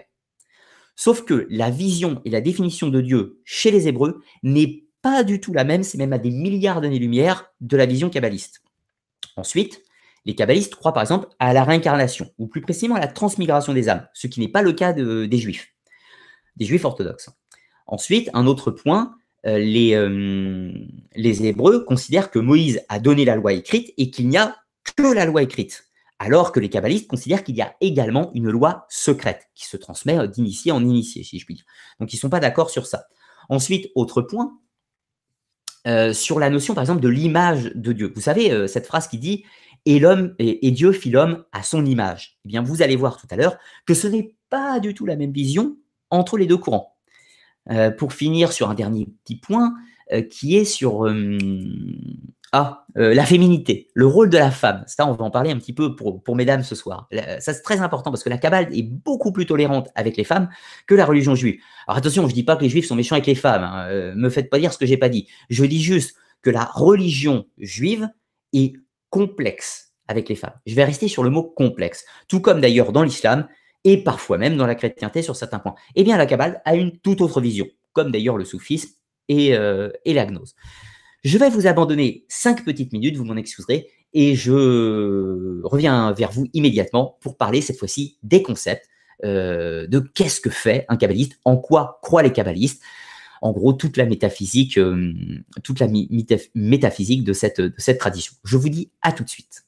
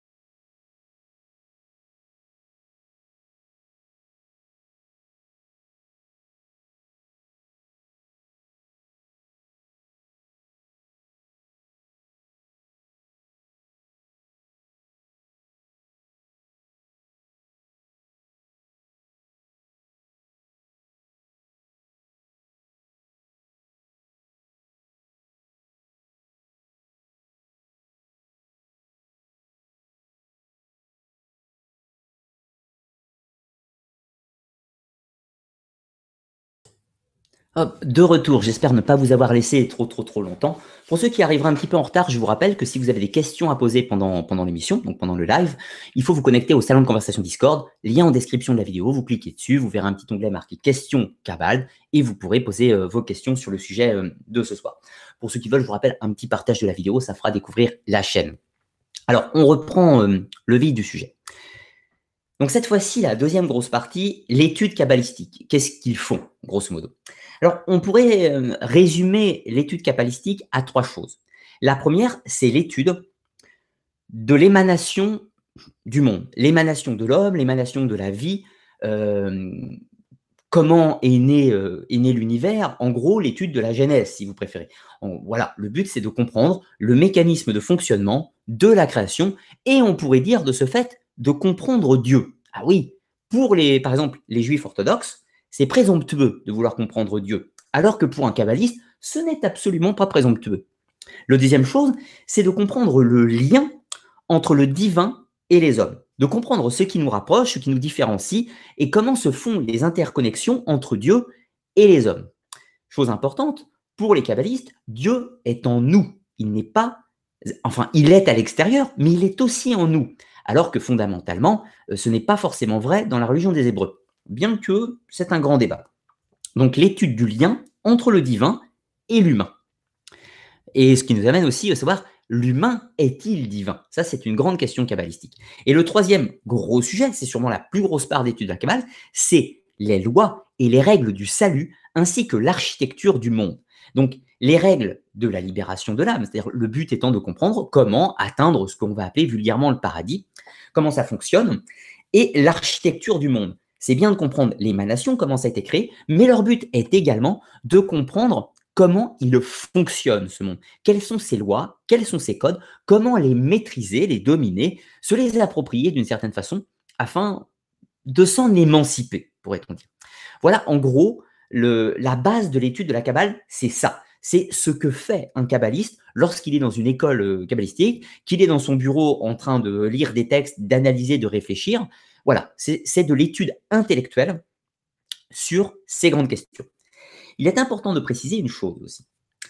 La Kabbale, c'est fondamentalement de l'ésotérisme, puisque c'est l'étude des choses cachées, mais c'est également dans la pratique une science occulte, c'est-à-dire une méthode euh, intellectuelle et pratique dans le but euh, d'accéder à d'autres choses, d'accéder à d'autres choses. Il y a des kabbalistes qui ne pratiquent pas la kabbale sous forme de sciences occultes, qui pratiquent seulement sous une forme ésotérique, uniquement intellectuelle, uniquement méditative, uniquement contemplative, même si je puis dire, avec la lecture, l'analyse des textes, c'est ce que vous voulez. Alors que certains kabbalistes vont pratiquer le rituel, ce qu'on va appeler la théurgie, et les invocations. On va en parler un petit peu tout à l'heure. Je vous repartage mon document. Et la meilleure façon de vous expliquer les grandes questions et les grands concepts de la Kabbale, c'est d'illustrer par les livres. Je ne vais pas vous citer volontairement d'extraits des livres parce que c'est une émission de vulgarisation, mais vous aurez les références, donc vous pourrez aller les, consulter si vous, avez envie. J'ai juste isolé les grands fondements, les fondements principaux de chacun des livres principaux afin d'éclairer un petit peu la pensée kabbalistique. Alors, on partage le document. Voilà. Le premier, le Sefer Yestria, ou le livre de la création. Le livre de la création, je vous rappelle, comme j'ai dit tout à l'heure, n'est pas à proprement un texte kabbalistique, au sens qu'il ne date pas du Moyen Âge. C'est un livre euh, d'analyse de la religion des Hébreux, d'analyse de textes, à caractère évidemment ésotérique, mais que l'on ne peut pas fondamenter, on ne peut pas dire avec certitude que ce livre est kabbalistique. Néanmoins, c'est le livre fondateur, le premier vrai texte qui va donner naissance à la Kabbale, au sens historique. Alors, quels sont les grands concepts? Tout d'abord, le fait qu'il y ait 32 sentiers merveilleux de la sagesse. C'est-à-dire que pour la Kabbale, dans les temps primordiaux, il existait une sagesse universelle, une sagesse universelle émanée de Dieu. Attention, non pas créée, mais émanée, ce qui n'est pas la même chose. Donc il existait une sagesse primordiale émanée de Dieu. Cette sagesse c'est perdu, on a oublié le fonctionnement de cette sagesse lors de la chute. Lors de la chute d'Adam et d'Ève du paradis, nous avons perdu le lien avec cette sagesse ou cette tradition primordiale et le but est de la retrouver. pour la retrouver, il existe 32 sentiers, 32 chemins, plus précisément 10 plus 22. Les premiers, les 10, sont appelés les nombres abîmes, ou plus tard, ils prendront le nom des 10 sphères de Séphiroth, ou les 10 séphiras, ou les 10 séphirotes, comme vous voulez. Ces 10 séphirotes, à l'époque du Sefer Yestria, ils étaient beaucoup moins complexes. Ils se matérialisent comme ceci le haut, le bas, la gauche, la droite, le devant, le derrière, le début, la fin, le bien et le mal. C'est une sorte de schéma d'architecture. Le haut et le bas, le côté et le, enfin euh, droite, gauche, devant, derrière, ou les quatre points cardinaux si vous préférez, ça représente l'infini haut, l'infini bas, l'infini gauche, l'infini droite, l'infini devant et l'infini derrière. Le début, eh bien, je vous fais pas un dessin, le début de toute chose et la fin de toute chose. Le bien, l'extrême bien, et le mal, l'extrême mal. Eh bien, ces dix nombres abîmes représentent l'extrême. Ce sont les extrémités totales du cosmos, de l'univers et de Dieu. On pourrait dire qu'ils sont par nature infinis et finis. Alors je sais, c'est un petit peu abstrait, euh, ces, tous ces concepts, mais c'est pour symboliser que si vous regardez en haut, vous ne verrez jamais le bout. Et ce bout, c'est Dieu, et vous ne pourrez jamais l'atteindre. Donc en gros, ces dix nombres abîmes représentent la structure maximum de l'univers sous une forme bien sûr allégorique. Il est important de noter dans le Sefer Yestria la notion que Dieu, dans son extrême, par ses dix nombres abîmes, c'est bel et bien le bien et le mal dans ses extrêmes, avec toutes les nuances de gris qui peut exister entre les deux. Ensuite, les autres chemins, ce sont les 22 lettres sacrées de l'alphabet hébraïque. Attention, l'alphabet hébreu aujourd'hui compte plus de lettres, mais dans le temps de l'Antiquité, et notamment dans la Kabbale, il n'en considère que 22, les 22 lettres sacrées. Alors, ces 22 lettres sont considérées, sont considérées comme divines. Attention, ce n'est pas en soi, euh, enfin si, c'est la lettre qui est divine, mais il faut bien comprendre que c'est la matérialisation de ce qu'elles veulent dire qui est divine. Et plus précisément, on pourrait dire que n'importe quelle lettre de tout alphabet est divine, mais ces 22-là, étant donné qu'elles véhiculent des concepts, des idées, des nombres et tout un tas de choses, elles ont un caractère divin. Parce que quand l'homme le kabbaliste écrit une lettre, ça veut dire bien plus qu'un simple signe gravé sur une feuille. C'est un acte créateur. Donc ces 22 lettres sont créatrices, créatrices de mots, créatrices de pensées. Et donc, elles sont une manifestation de Dieu. Parce qu'avec ces 22 lettres, on va pouvoir conceptualiser la pensée et tout un tas de choses. Donc, c'est une matérialisation du pouvoir divin. Ce qui est en soi valable avec les autres alphabets. Ensuite, il y a un concept dans le Sefer Yestria qui est très intéressant, c'est celui de l'alchimie de l'univers, de l'alchimiste de l'univers. À partir de ce moment-là, dans ce texte, on considère que Dieu pourrait être exprimé comme un alchimiste, celui qui a transformé les choses pour leur donner leur structure, les transformer, les modifier et leur donner vie. Donc, pour le Sefer Yestria, le livre de la création, Dieu est considéré comme un alchimiste. Mais, et c'est là qu'il y a un énorme mais, une énorme différence avec, le, judaïsme orthodoxe. Dans le Sefer Yestria, il existe ce qu'on appelle le démurge intermédiaire. Pour vous l'expliquer, je vais l'expliquer avec mes mains. Je sais, beaucoup d'entre vous critiquent, je bouge tout le temps les mains. Mais moi, j'aime bouger les mains. Je m'exprime en bougeant mes mains. Donc, si vous avez des critiques sur le fait que je bouge mes mains, eh bien, je ne peux rien pour vous. Je ne m'arrêterai pas. Je continuerai indéfiniment à le faire. Euh, petit message à ceux qui critiquent sur mon bois. Quand vous critiquez sur mon bousage de main, je ne le lis même pas. Je m'en fiche. Je les bouge. Je fais ce que je veux. Voilà. Ça, c'est fait. Donc, euh, il y a Dieu. Dieu au sens l'infini. Dieu au sens, comme on l'a dit, les 32 sentiers, un petit peu. L'extrême de toute chose. Puis il y a l'homme, ou la création, le monde matériel, si on veut dire. Et entre ces deux choses, il y a un démurge, ou plusieurs démurges ou ce qu'on pourrait appeler des forces démurgiques, pas forcément une chose unique, des forces démurgiques. Parce que toute l'organisation du monde est déléguée à des forces. La création, c'est Dieu, voilà, chez les kabbalistes, hein, c'est Dieu. De Dieu va émaner la création, va émaner les hommes, va émaner les animaux, les petites plantes et les poissons, si vous voulez, mais va également émaner des forces, des forces uniques, individuelles, qu'on appelle des démurges ou des aéons, si vous préférez, en grec. Et ces forces vont gérer, organiser quelque chose de particulier. Exemple, ils euh, un démurge va être l'organisateur, le, le roi, si l'on peut dire, de, d'un peuple ou d'un autre peuple. Le démurge, l'un un démurge va être le garant du temps. Un démurge va être le garant de, de l'eau, par exemple. je vous dis des absurdités là.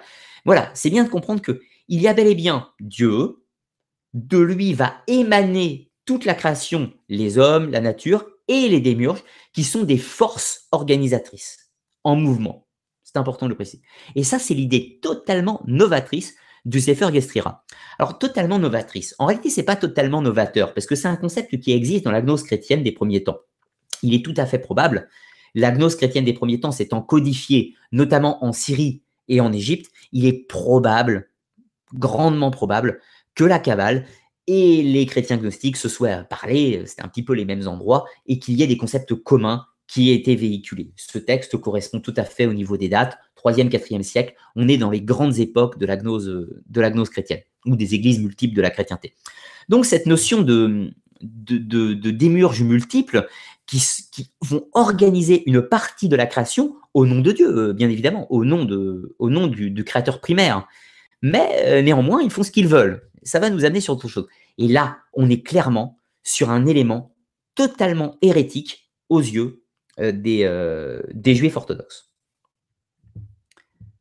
On va le dire clairement, pour un kabbaliste, il y avait sept un démurge, Hel, le créateur de la Genèse, c'est Dieu au sens primaire de la création. Yahvé, dans les textes hébreux, prend de multiples noms. El Shaddai, Axor, euh, Yahvé Tsebaot, euh, Yad Albaot dans d'autres textes, etc. Tout ça.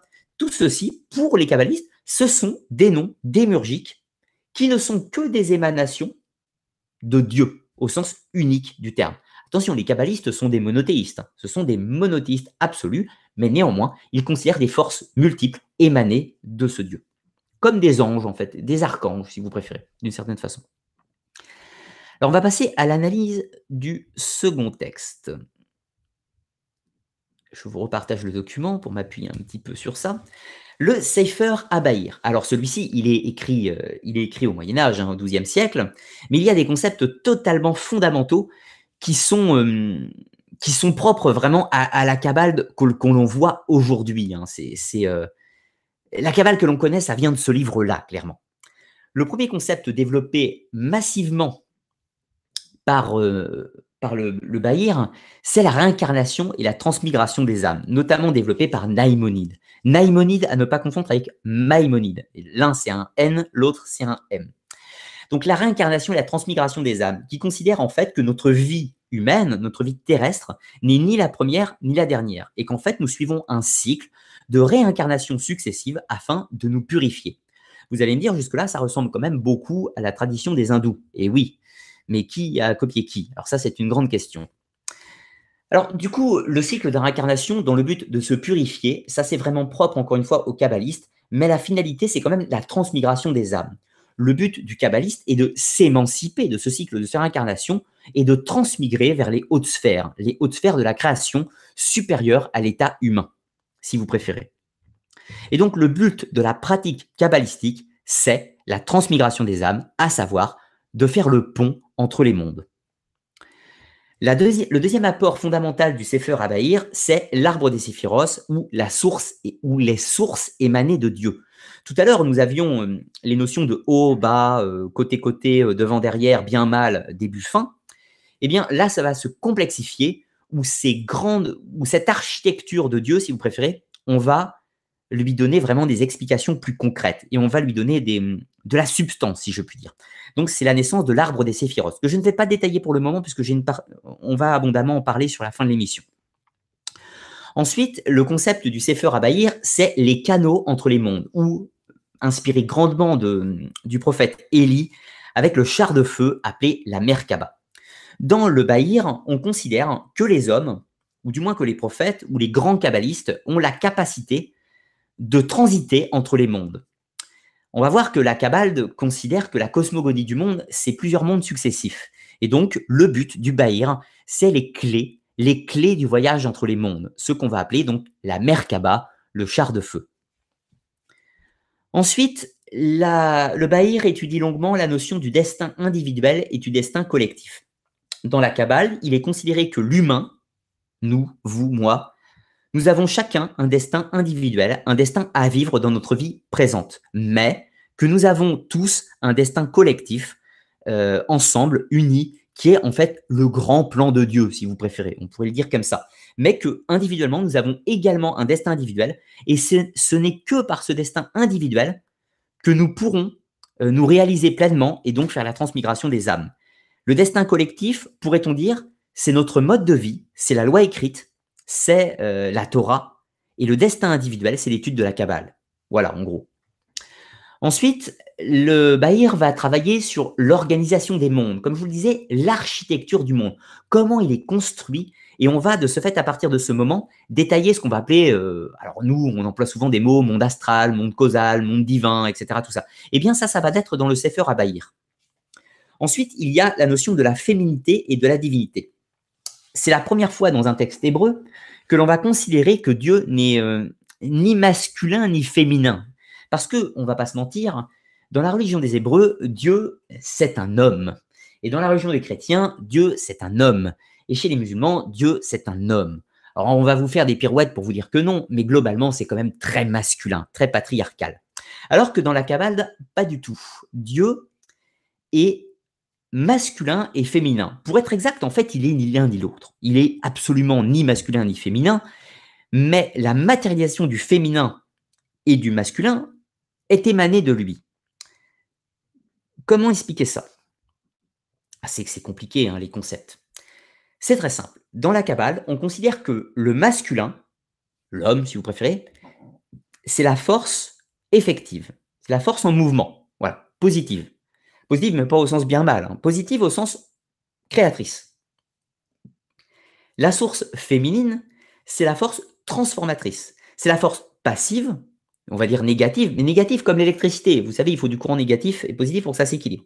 Donc la femme étant la force négative passive de transformation. C'est ainsi que pour, euh, pour le concept de l'évolution cabalistique, il est très important d'être en mouvement, c'est-à-dire de créer, de penser, de graver les lettres, de tout un tas de choses, de pratiquer la cabale, mais en permanence pour étudier la Kabbale, il faut avoir avec soi la Shekinah. La Shekinah, euh, si je le prononce bien, oui, Shekinah, c'est la présence divine. Et la présence divine est féminine. C'est celle qui fait que sans elle, on ne fait rien. Sans la femme, on ne fait rien.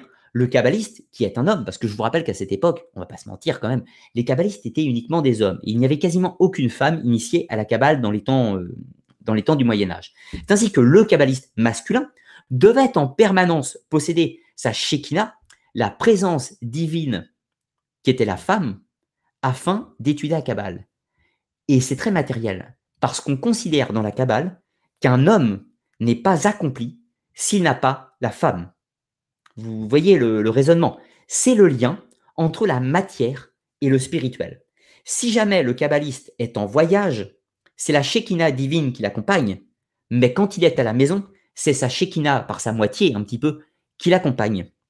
L'homme doit pousser l'étude de la Kabbale par la recherche, et la femme par sa présence et le soutien et tout ce qu'elle fait qui va transformer le kabbaliste.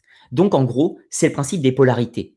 Bien sûr, tout ceci est métaphysique et vous, doutez bien que les femmes peuvent tout à fait autant étudier la Kabbale que les hommes, évidemment, et tout à fait pratiquer la Kabbale autant que les hommes. Mais sur le principe allégorique, c'était une matérialisation de la double moitié. L'homme n'est pas complet, la femme n'est pas complète, c'est ensemble qu'ils sont complets. Et sans notion de supériorité ou d'infériorité. L'homme n'est pas supérieur à la femme dans la Kabbale. Il est une des deux parts essentielles. Voilà, tout simplement. Et ça, c'est fondamentalement différent de l'orthodoxie euh, judaïque du Moyen Âge. Ensuite, dans la Kabbale, il y a euh, un gros travail sur la notion du mal dans le cosmos. La notion du mal, il y a des tentatives d'explication, des tentatives où on, va te tenter d'expliquer le pourquoi le mal existe. Parce qu'en fait, le mal fait partie de Dieu. Ça ne veut pas dire que Dieu est méchant, mais ça fait partie de la création. Si le mal existe, c'est que ça fait partie de la création. C'est comme ça, et on doit faire avec. Je vous rappelle l'extrême limite, l'extrême du bien et l'extrême du mal, qui sont comme le début et l'infini, comme le haut et le bas. c'est les deux extrêmes polarités. L'humain est au milieu de ça, au milieu de cette extrême polarité. Et donc, de ce fait, libre à lui de ne pas tendre à cette polarité qu'est le mal. Mais pour les kabbalistes, le mal fait partie intrinsèque de la vie et donc de Dieu. Mais il y aurait une petite chose qu'on pourra complexifier, notamment avec la réforme lourique qu'on va voir un petit peu plus tard. Et ensuite, c'est là euh, une autre chose donc fondamentale, qui est l'apport du Bahir, c'est la notion des 72 noms, euh, les 72 noms des archanges et les 72 noms de Dieu, et les 72 nations surtout. Alors, si vous lisez la Bible, vous allez voir des petits textes qui vont vous dire que, euh, que elle, le Créateur, a séparé les nations pour ses 70. Euh, il a soit séparé les 70 nations et euh, Yahweh, le tétragramme, et le Dieu d'Israël. Eh bien, ça, c'est intéressant. Parce qu'on va retrouver totalement la philosophie kabbalistique dans cette histoire-là. Pour les kabbalistes, Dieu, l'infini, le grand tout, tout ce que vous voulez, qu'on va voir comment il le nomme d'ailleurs après, a créé les nations, c'est-à-dire les peuples. Euh, par exemple, je ne sais pas, on se remet à l'époque, euh, à l'époque des Hébreux, donc il y avait les Hébreux, il y avait les Assyriens, il y avait les Babyloniens, il y avait les Égyptiens, les Grecs, les Phéniciens et tout ce que vous voulez.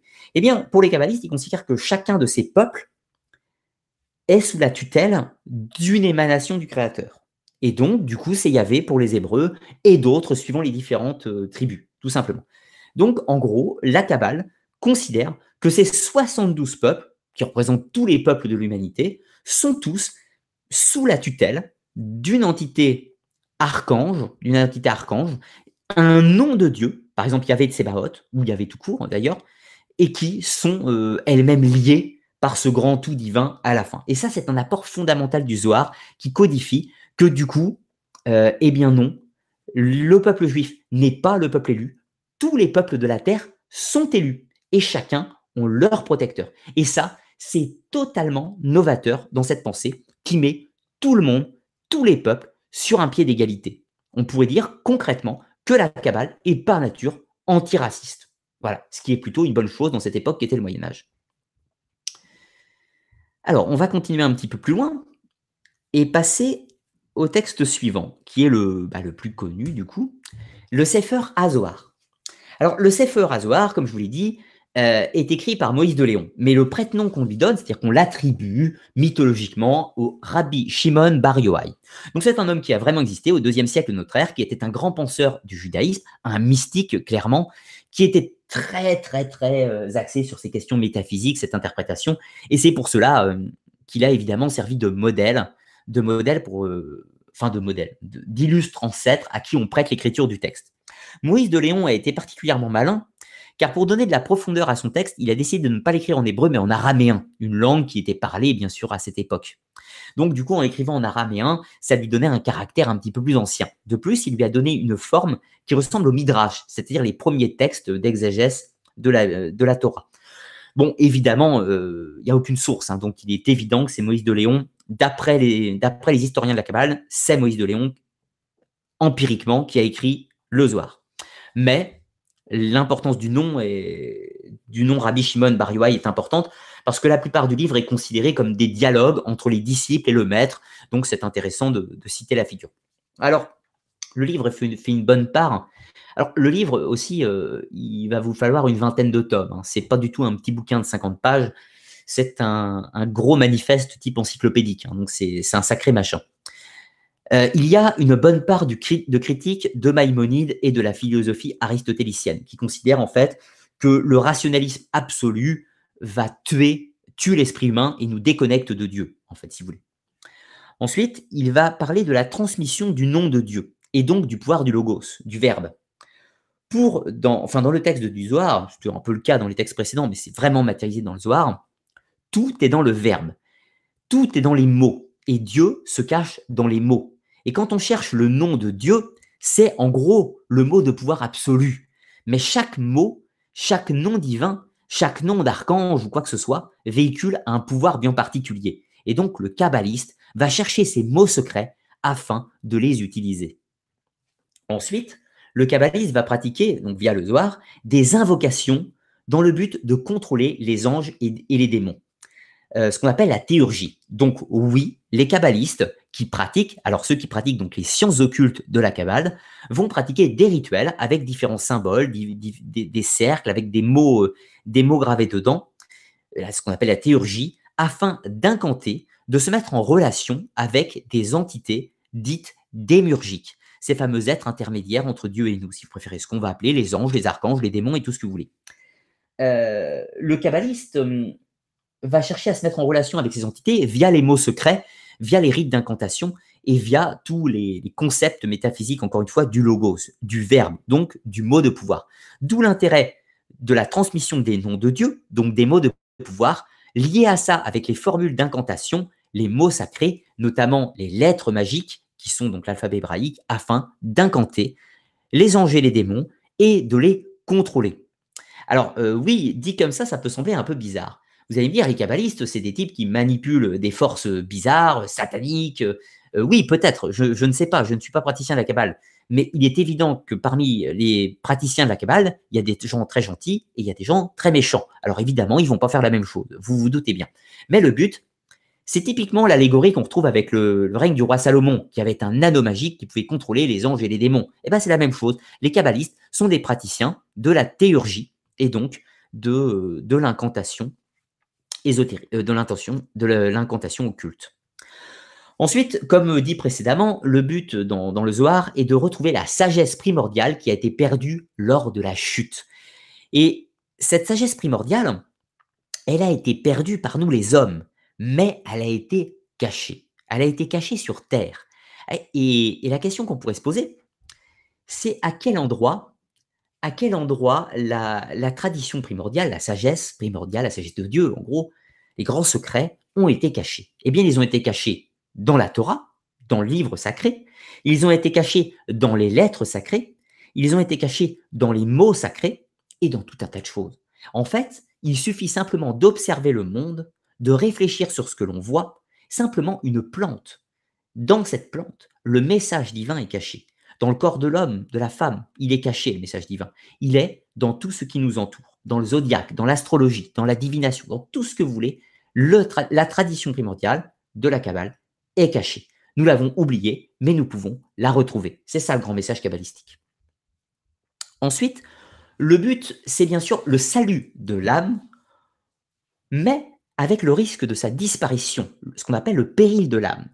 Car une différence fondamentale euh, entre certains courants New Age et euh, la Kabbale du Moyen Âge, je précise que je parle de la philosophie de la Kabbale du Moyen Âge ce soir, absolument pas de la Kabbale du 21e siècle. Pas du tout. Euh, dans la Kabbale, le but, c'est donc de couper le cycle de la réincarnation des âmes, la transmigration vers les mondes supérieurs, de se rapprocher de Dieu, de d'éveiller le divin en nous, même si on pourrait dire crûment. Mais il y a risque d'échec dans la Kabbale. Parce que si on s'éloigne de cette science, si on s'éloigne des préceptes divins, eh bien, notre âme peut littéralement disparaître et se dissoudre dans le néant. C'est la fin de toute chose. Donc, l'humain moyen qui vit sa vie comme tout le monde, il se réincarne, il se purifie et il aura euh, l'ultime libération à la fin. Sauf que les kabbales, les kabbalistes, en fait, ils veulent aller plus vite. Donc l'intérêt de la transmigration des âmes, des rituels, des mots sacrés, etc. Tout ça. Mais on peut, pour un kabbaliste, on peut tout à fait atteindre la contemplation divine sans faire de kabbale. Voilà. Le grand message d'un kabbaliste, c'est dit travaille, nourris ta femme, nourris tes enfants, assiste tes proches, subviens toi-même à tes propres besoins. Ce jour-là, et seulement ce jour-là, tu seras un homme et tu auras accès à la contemplation. Progressivement, bien sûr. Ça, c'est issu du texte du Zohar, ni plus ni moins. N'est pas un homme celui qui ne s'assume pas. Par exemple, pour le Zohar, c'est typiquement des phrases comme ça qui sont, qui sont prononcées. Et eh bien du coup, celui qui fait euh, simplement, qui respecte la loi divine de la Torah et qui euh, accomplit son devoir d'homme, sera sauvé au fur et à mesure. Le kabbaliste veut griller les étapes, pourrait-on dire, aller plus vite. Mais inversement, celui qui s'éloigne de ce message divin, qui fait de mauvaises choses, qui perd sa substance divine, eh bien lui, littéralement, il sera disloqué dans le néant, il disparaîtra. On parle pas de souffrance, on parle simplement de disparition ou d'extinction, si vous préférez. Et ça, pour les kabbalistes, c'est très important. Et c'est différent du judaïsme orthodoxe, qui ne considère pas cette notion de disparition, mais plutôt de souffrance éternelle. Par exemple, chez les Hébreux et même chez les chrétiens ou les musulmans, on peut aller en enfer et donc souffrir, souffrir très longtemps pour expier ses fautes. Il n'y a pas ça. Chez les, chez kabbalistes, il n'y a pas la notion de souffrance ou d'enfer, si vous voulez. On, peut disparaître si on perd notre essence divine, en fait, en gros.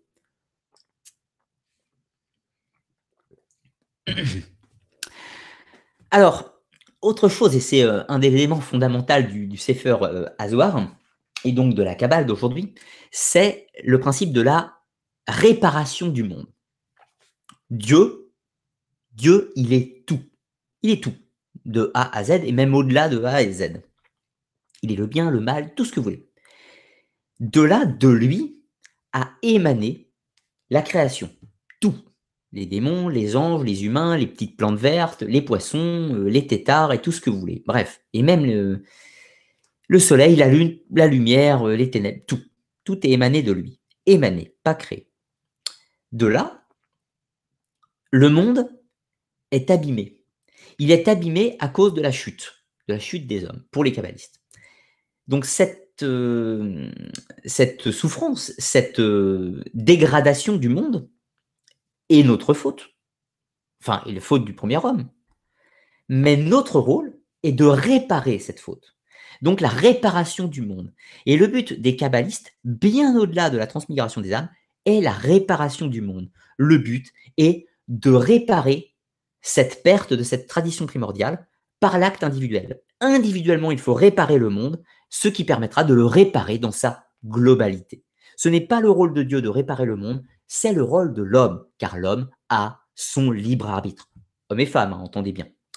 Hommes et femmes peuvent réparer le monde, et c'est notamment par leur union qu'ils réparent le monde. Ça, c'est très important. Voilà, en gros, par ces textes, les grands concepts fondateurs de la Kabbale. Ensuite, ce seront des concepts plus ou moins rajoutés progressivement au fur et à mesure du temps. Et on va notamment en citer quelques-uns qui sont admis comme totalement kabbalistes, alors qu'en réalité, ils ne sont pas admis dans tous les courants kabbalistes, ceux que je vais vous citer euh, par la suite. Alors, euh, voilà le document. Alors, voilà, la Kabbale lourianique. Donc, je vous rappelle, Isaac Louria, euh, kabbaliste à Safed au XVIe siècle, donc avec sa réforme. Il va apporter de nouveaux concepts. Préalablement, les kabbalistes, quand ils parlent de Dieu, ils ont l'habitude de l'appeler la cause des causes, mais ils ne, nomment jamais Dieu sous le nom de Yahvé, sous le nom du tétragramme ou même sous le nom de, de El. les kabbalistes ne font pas ça. Ils utilisent un, autre nom qui s'appelle le Ein, euh, le, euh, euh, voilà, le Ein Sof. Le Ein qui veut dire la cause des causes, tout simplement. C'est le nom qu'utilisent les kabbalistes parce que pour eux, Yahvé, ce n'est pas assez générique. Elle, ce n'est pas assez générique. Pour représenter l'entièreté du tout, ils ont créé, voilà, le Ein Sof, le Dieu infini, la cause des causes. Donc, les réformes de Luria sont simples. Euh, alors, il ne va pas écrire de texte, mais c'est ses disciples qui vont écrire euh, ses pensées sous le nom du Sefer Etz Haïm, le livre de l'arbre de vie. il va largement, largement compléter ou complexifier l'arbre de Séphiros, dont nous allons parler tout à l'heure. Il développe également donc cette notion, donc Dieu infini, le Ein Sof, la cause des causes. Il va, alors ça, ça existe déjà, mais lui, il va lui donner un pendant qui s'appelle le néant, l'Aïn. C'est-à-dire que pour Isaac Luria, il y a une différence fondamentale entre le créé, qui est Dieu, et le non créé, qui est l'Aïn. Alors que les kabbalistes, au sens précédent, considéraient Dieu comme l'entièreté du tout. C'est-à-dire que même le néant, fondamentalement, c'est Dieu. Alors que Luria sépare la notion du vide avec la notion créatrice. Voilà, c'est une différence fondamentale euh, cosmogonique entre les deux. Il va créer le concept de l'Adam Kadamon, c'est-à-dire l'homme primordial. Il va considérer que le monde, l'architecture du monde, est, euh, basée sur cet homme primordial, l'Adam Kadamon. Et c'est là qu'on va retrouver un, fondement kabbaliste qui est intéressant. Je vous, ai, l'ai suggéré euh, à demi-mot tout à l'heure, et là on va en parler. Une grosse différence avec les Hébreux, enfin avec les orthodoxes. Dans la Genèse, Dieu a fait l'homme à son image. Voilà. Donc, les, euh, de nombreuses dérives sont arrivées en considérant que du coup, bah, Dieu, il devait avoir une tête un peu anthropomorphe. Et c'est vrai que fut un temps, on a pris un petit peu l'habitude de représenter Dieu sur un trône avec une tête barbue. Parce que si Dieu nous a fait à son image, ça veut dire qu'il doit sensiblement avoir une, allure anthropomorphe. Bien, pour les kabbalistes, c'est pas du tout ça. Et euh, on ne parle pas de l'Oria, on parle vraiment d'une pensée kabbalistique. C'est très simple. Quand ils disent que Dieu a fait l'homme à son image, ils ne parlent pas de son corps, mais de son âme. D'accord? De son âme. Donc, notre âme, voilà, la nefesh chez les, euh, chez les Hébreux, la nefesh est à l'image de Dieu. Voilà? Et de ce fait, euh, pas le corps. Le corps n'est qu'un véhicule, on va en parler tout à l'heure. Mais du coup, l'âme, voilà, l'âme de l'humain est à l'image de Dieu. Maintenant, on vient au deuxième concept typique de la Kabbale. Il est dit dans la Torah. en fait, ce que je vous donne là, c'est un exemple d'interprétation de texte. Mais on peut le faire sur toutes les parties de la Genèse, tout ça. C'est le but de la Kabbale. Dans la Genèse, on nous dit, enfin, pas dans la Genèse, mais dans les dix commandements, on nous dit Tu n'adoreras aucune idole à part Dieu. Tu ne feras aucune image de Dieu. Ok, pas de problème. Mais donc, pour les kabbalistes, c'est relativement simple. Si l'homme est à l'image de Dieu, que notre âme, la nefesh, est à l'image de celle de Dieu, tu n'adoreras personne à part l'image de Dieu. Et qui a l'image de Dieu, si ce n'est l'homme? C'est ainsi pour eux que les kabbalistes vénèrent l'homme. Les kabbalistes sont anthropocentrés sur l'homme, parfaitement. Ils vénèrent Dieu car il est à l'image de l'homme, et vénèrent l'homme car il est à l'image de Dieu. Tout simplement. Ensuite, Luria, avec cette notion d'Adam Kadamon, c'est-à-dire d'homme primordial, considère que le monde dans son entièreté est à l'image anthropomorphe, justement, à, l'image anthropomorphe de Dieu. C'est-à-dire qu'il va rajouter vraiment cette connotation d'apparence humaine dans l'architecture du monde. Voilà, c'est vraiment propre à la réforme laurique, qui n'est pas du tout euh, la même dans, dans les cabales du Moyen Âge. Ensuite, il va considérer une chose intéressante, Luria, c'est le retrait de Dieu. Luria considère que Dieu a créé tout l'univers, ce qui n'est pas la même chose que les kabbalistes du Moyen Âge qui considèrent que le monde est émané de Dieu, mais que Dieu n'est pas créateur du monde, mais que le monde émane de lui. C'est pas du tout la même chose. Voilà. Je ne sais pas si vous voyez la subtilité entre les deux, mais ce n'est pas du tout la même chose. Dans la réforme laurique, Dieu est créateur du monde, est créateur de toutes choses, notamment créateur des séphiras, de l'arbre de Séphiros qu'on va parler tout à l'heure. Alors que dans le concept plus ancien, ils sont émanés. Pour Luria, Dieu crée, mais ensuite il se retire de sa création. Il crée l'univers, il crée les hommes, il crée les démurges, il crée tout ce que vous voulez, et ensuite il se retire pour laisser place à la création. Voilà, ça c'est un concept typique de la Kabbale lourique, et la Kabbale qui est reprise partout aujourd'hui. Alors ensuite, euh, euh, Luria va, développer des concepts très intéressants sur la position des mondes, la position des mondes dans le schéma kabbaliste. Légèrement différent parfois de, la Kabbale du Moyen Âge, mais il a l'avantage également de les avoir bien codifiés, même si on pourra avoir des critiques euh, entre les deux visions. Je vais revenir sur mon document et passer, euh, et passer à la suite. Je en profite pour aller voir si vous avez quelques questions. Voilà, vous pouvez poser vos questions hein, pour la fin de l'émission, n'hésitez pas. On va tout y répondre en, fin d'émission tout à l'heure. Hein. Alors, pour vous ramener sur un petit schéma, je vous renvoie euh, ici à, celui-là, je ne sais pas si vous voyez. Donc, il faut bien comprendre que certains mouvements euh, particuliers sont inspirés de la cabale lourique, alors que d'autres sont inspirés de la cabale du Moyen Âge. C'est très très différent dans les conceptions entre les deux. Maintenant, on reprend et on va parler de la Torah et de la Kabbale, donc le livre sacré. Il faut comprendre que pour un kabbaliste, la Torah, ce n'est pas juste un livre. Pour les Hébreux, pour les Hébreux, la Torah, c'est la loi de Dieu. C'est la loi de Dieu, c'est le code à suivre, vulgairement. Mais il fut écrit euh, comme la vérité. Pour les Hébreux, ça va beaucoup plus loin. Ils considèrent que la Torah, c'est un corps, c'est un véhicule pour Dieu. Car dans le texte, c'est bien plus que des mots, c'est Dieu lui-même, en fait, en gros. C'est une image de Dieu, à l'image que l'homme est à l'image de Dieu. C'est un vêtement, une apparence, comme par exemple certains chrétiens vont dire que que, Jésus, euh, Jésus est Dieu, par exemple. Et ben voilà, pour les, les kabbalistes, euh, le le livre de la Torah, c'est Dieu également.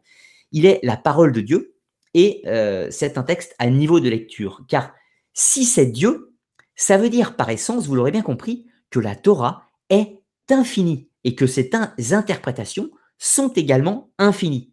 Vous voyez, c'est pas hyper simple à suivre, hein, euh, la Kabbale sur ce concept. Donc c'est un livre, bien évidemment, fini, mais qui lui-même est infini. Comme Dieu, il est fini et infini. Voilà.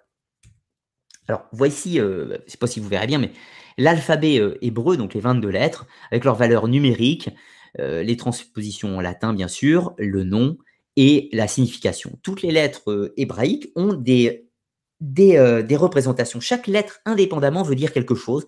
Et évidemment, quand elles quand elles s'associent avec d'autres lettres, cela donne des choses plus complexes à l'infini, bien évidemment. Valeur numérique, représentation plus symbole de la lettre, c'est des concepts totalement, totalement, totalement infinis. Alors maintenant, nous allons parler de l'arbre des séphiros, quelque chose qui rappellera euh, de, glorieux souvenir aux, passionnés euh, du jeu vidéo Final Fantasy VII, un jeu vidéo euh, des années 90, euh, où le grand méchant s'appelle Sephiroth. Il n'y a bien sûr aucun rapport entre la Kabbale et Sephiroth du jeu vidéo, quoique il semblerait que le jeu vidéo Final Fantasy VII soit un petit peu kabbalistique à ses heures, mais c'est un autre sujet. Alors l'arbre des Sephiroth, c'est quoi? C'est euh, 10 sphères, 10 petits cercles sur un schéma qui représente l'architecture de Dieu. Et quand on dit l'architecture de Dieu, il faut comprendre l'architecture du monde. Ces, euh, ces dix sphères, ces dix tourbillons, ces dix, euh, ces dix émanations, ces dix archétypes sont des choses qui ont émané de Dieu. Et là, c'est là qu'on se retrouve avec deux courants kabbalistiques. Soit ces dix séphiras, ou ces dix séphiros, comme vous voulez, ont émané de Dieu, soit elles ont été créées par Dieu. Les deux versions existent. Ces dix séphiras, dans tous les cas, représentent l'extension divine à son maximum. Elles représentent en elles toute la substance de la création. Voilà. Elles représentent dans la Kabbale yurique l'Adam Kadamon, c'est-à-dire qu'ils sont le concept, l'architecture anthropomorphe du monde. Voilà, ça c'est. Je ne vais pas développer beaucoup sur l'Adam Kadamon, parce que c'est très compliqué déjà, euh, et, c'est très très très antinomique par rapport à d'autres concepts kabbalistiques.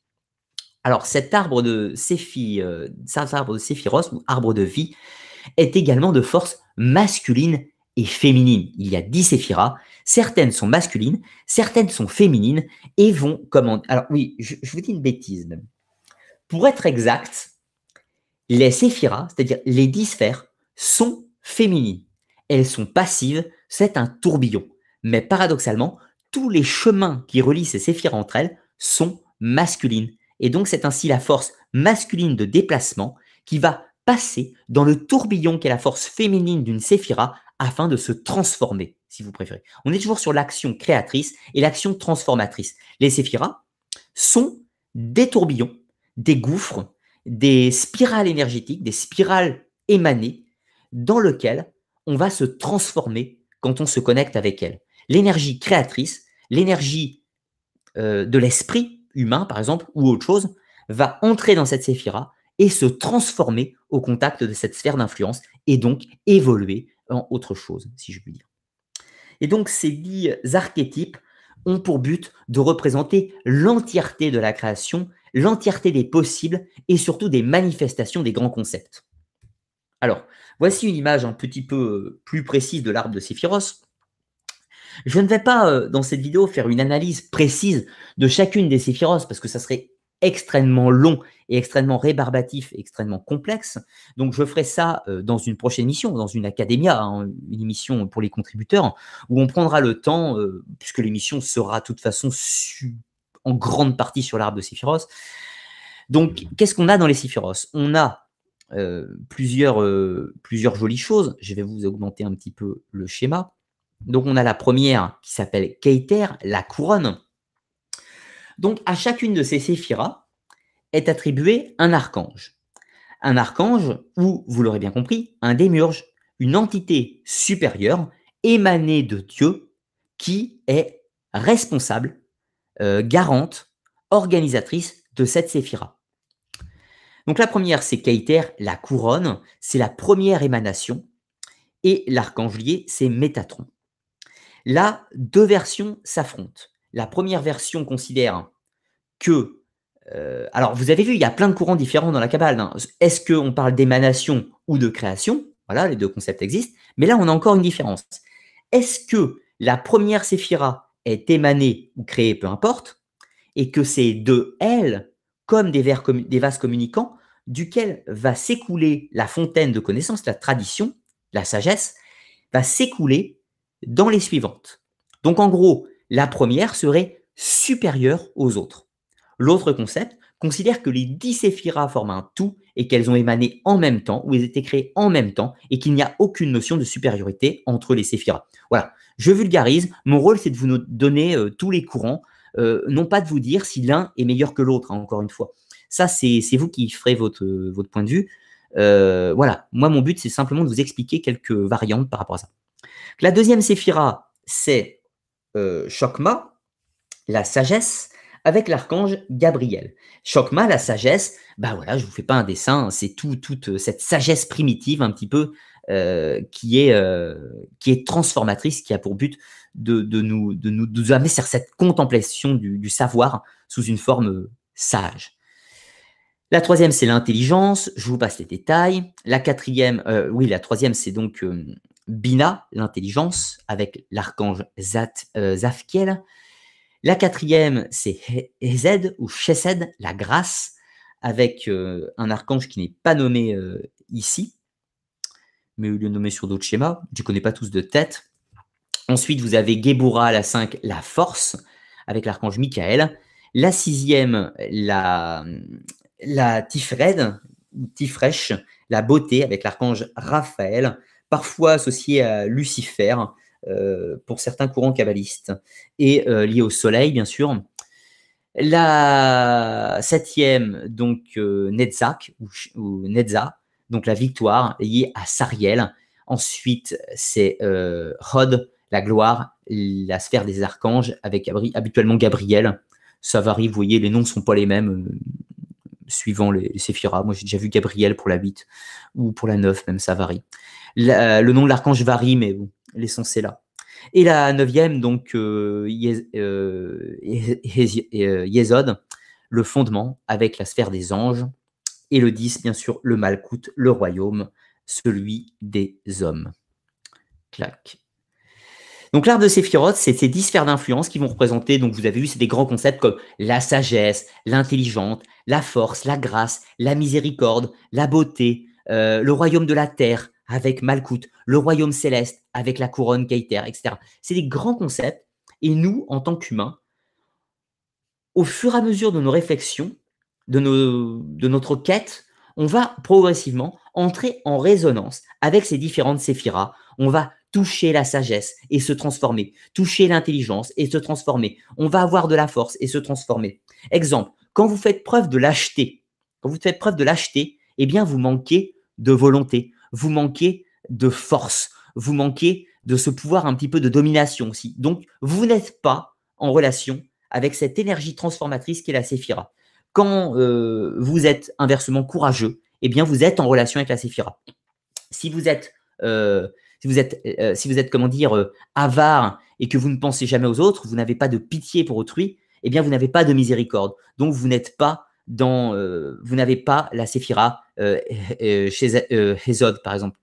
Parce que du coup, vous n'êtes pas en relation avec Séphira. Donc le but du kabbaliste, c'est de se mettre en relation progressivement avec toutes ces séphiras.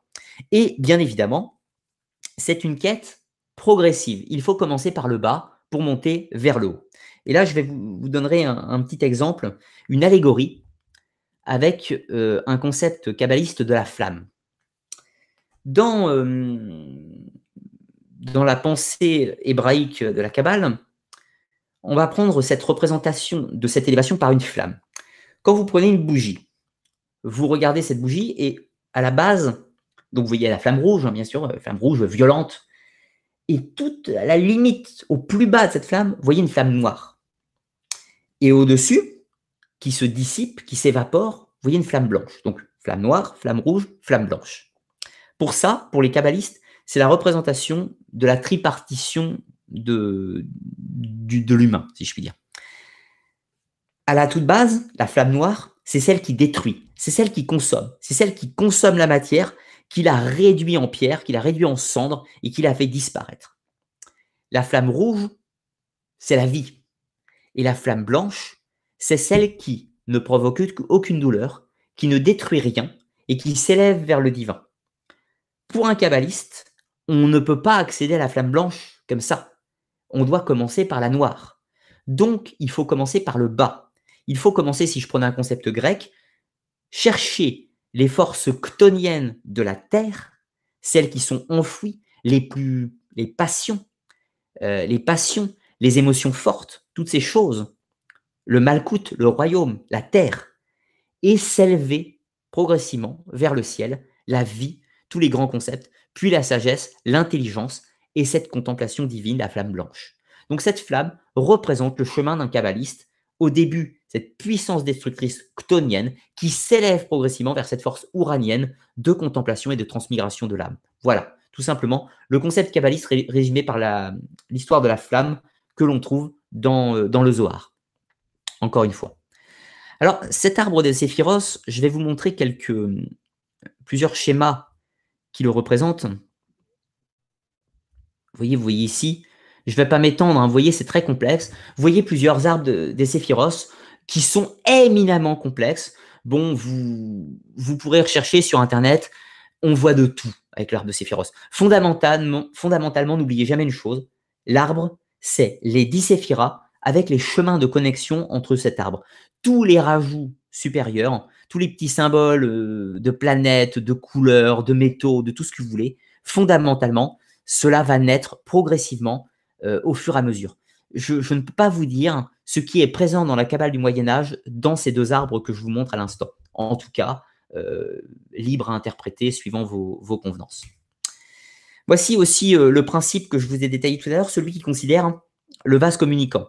Si on considère que Keiter est au centre, eh bien Keiter est une sorte de, robinet d'eau, et en l'ouvrant, vous allez ensemencer Chokma, ensemencer Bila, puis Shezet, puis Gebura, etc., etc., jusqu'à Malkout, le royaume. Donc il y a bel et bien une question de supériorité dans la couronne et de la plus éloignée du divin avec Malkout. Alors que dans l'autre vision, euh, les séphiras sont à équivalence. Voilà, les deux courants existent. Alors maintenant, parlons d'un concept très important de la Kabbale, qui est donc le corps, l'esprit et l'âme. Eh bien, vous allez voir que c'est très, très, très, très compliqué chez les kabbalistes. Alors, tout d'abord, le corps s'appelle Gevia. Je prononce certainement très mal, Geviha ou je ne sais pas. Donc ça, c'est le corps. Chez les kabbalistes, on considère que la matière, ce qui fait notre enveloppe charnelle, c'est un vêtement. C'est un vêtement duquel on a choisi de se vêtir, si vous voyez l'image, pour habiter ce monde de la matière. Donc du coup, vous l'aurez bien compris, quand notre vêtement va mourir, c'est comme un vieux pull, on va le jeter, notre corps va mourir, mais en revanche, notre âme, c'est-à-dire la nefesh, l'âme individuelle, notre âme personnelle, va continuer son voyage, continuer son chemin, et plus tard, prendre un nouveau vêtement, un nouveau corps pour une nouvelle vie terrestre. Donc l'âme individuelle s'appelle le nefesh. Ensuite, l'esprit. L'esprit individuel, l'esprit, euh, la conscience, le libre arbitre, si vous préférez, c'est le roi. Le roi, c'est ce qui fait que notre esprit peut voyager dans les séphiras. L'âme ne voyage pas dans les séphiras. C'est l'esprit qui voyage, qui va se mettre en résonance avec la sagesse, qui va se mettre en résonance avec l'intelligence, avec le courage, avec la puissance, avec la miséricorde, avec la vaillance, avec tous les grands concepts des séphiras. C'est l'esprit qui navigue dans ces concepts causals, ces concepts intellectuels, si vous préférez. L'âme universelle, ensuite, la Neshama, c'est ce qu'on peut appeler vulgairement l'âme de Dieu. Alors comprenez bien, il y a le corps humain, nous avons une âme individuelle qui survit à notre mort et qui se réincarne, enfin qui reprend un nouveau corps euh, au fur et à mesure. L'esprit individuel qui est le libre arbitre et voyage dans les séphiras, voyage dans les sphères de connaissance et d'influence, entre les mondes si vous préférez. La Neshama, qui est l'âme de Dieu, mais qui est, comment dire, qui va nous ensemencer. C'est-à-dire que nous, notre but est de nous remplir, dans la Kabbale, hein, encore une fois, le but est de nous remplir progressivement de Neshama, si je puis dire. Nous avons un peu de Dieu en nous, nous avons un petit peu de Neshama en nous. Et le but, c'est de la faire grandir, si vous voulez. Et quand vous n'avez plus de, plus de dans votre corps, plus d'âme divine dans votre corps, eh bien, en fait, c'est la mort de votre esprit. C'est la mort de votre esprit et vous sombrez dans l'oubli, vulgairement. Donc, quelqu'un de très, très, très, très, très mauvais, les grands, euh, les pires personnages de l'histoire de l'humanité, eh n'avaient plus de Neshama en eux et donc ils ont disparu après leur mort.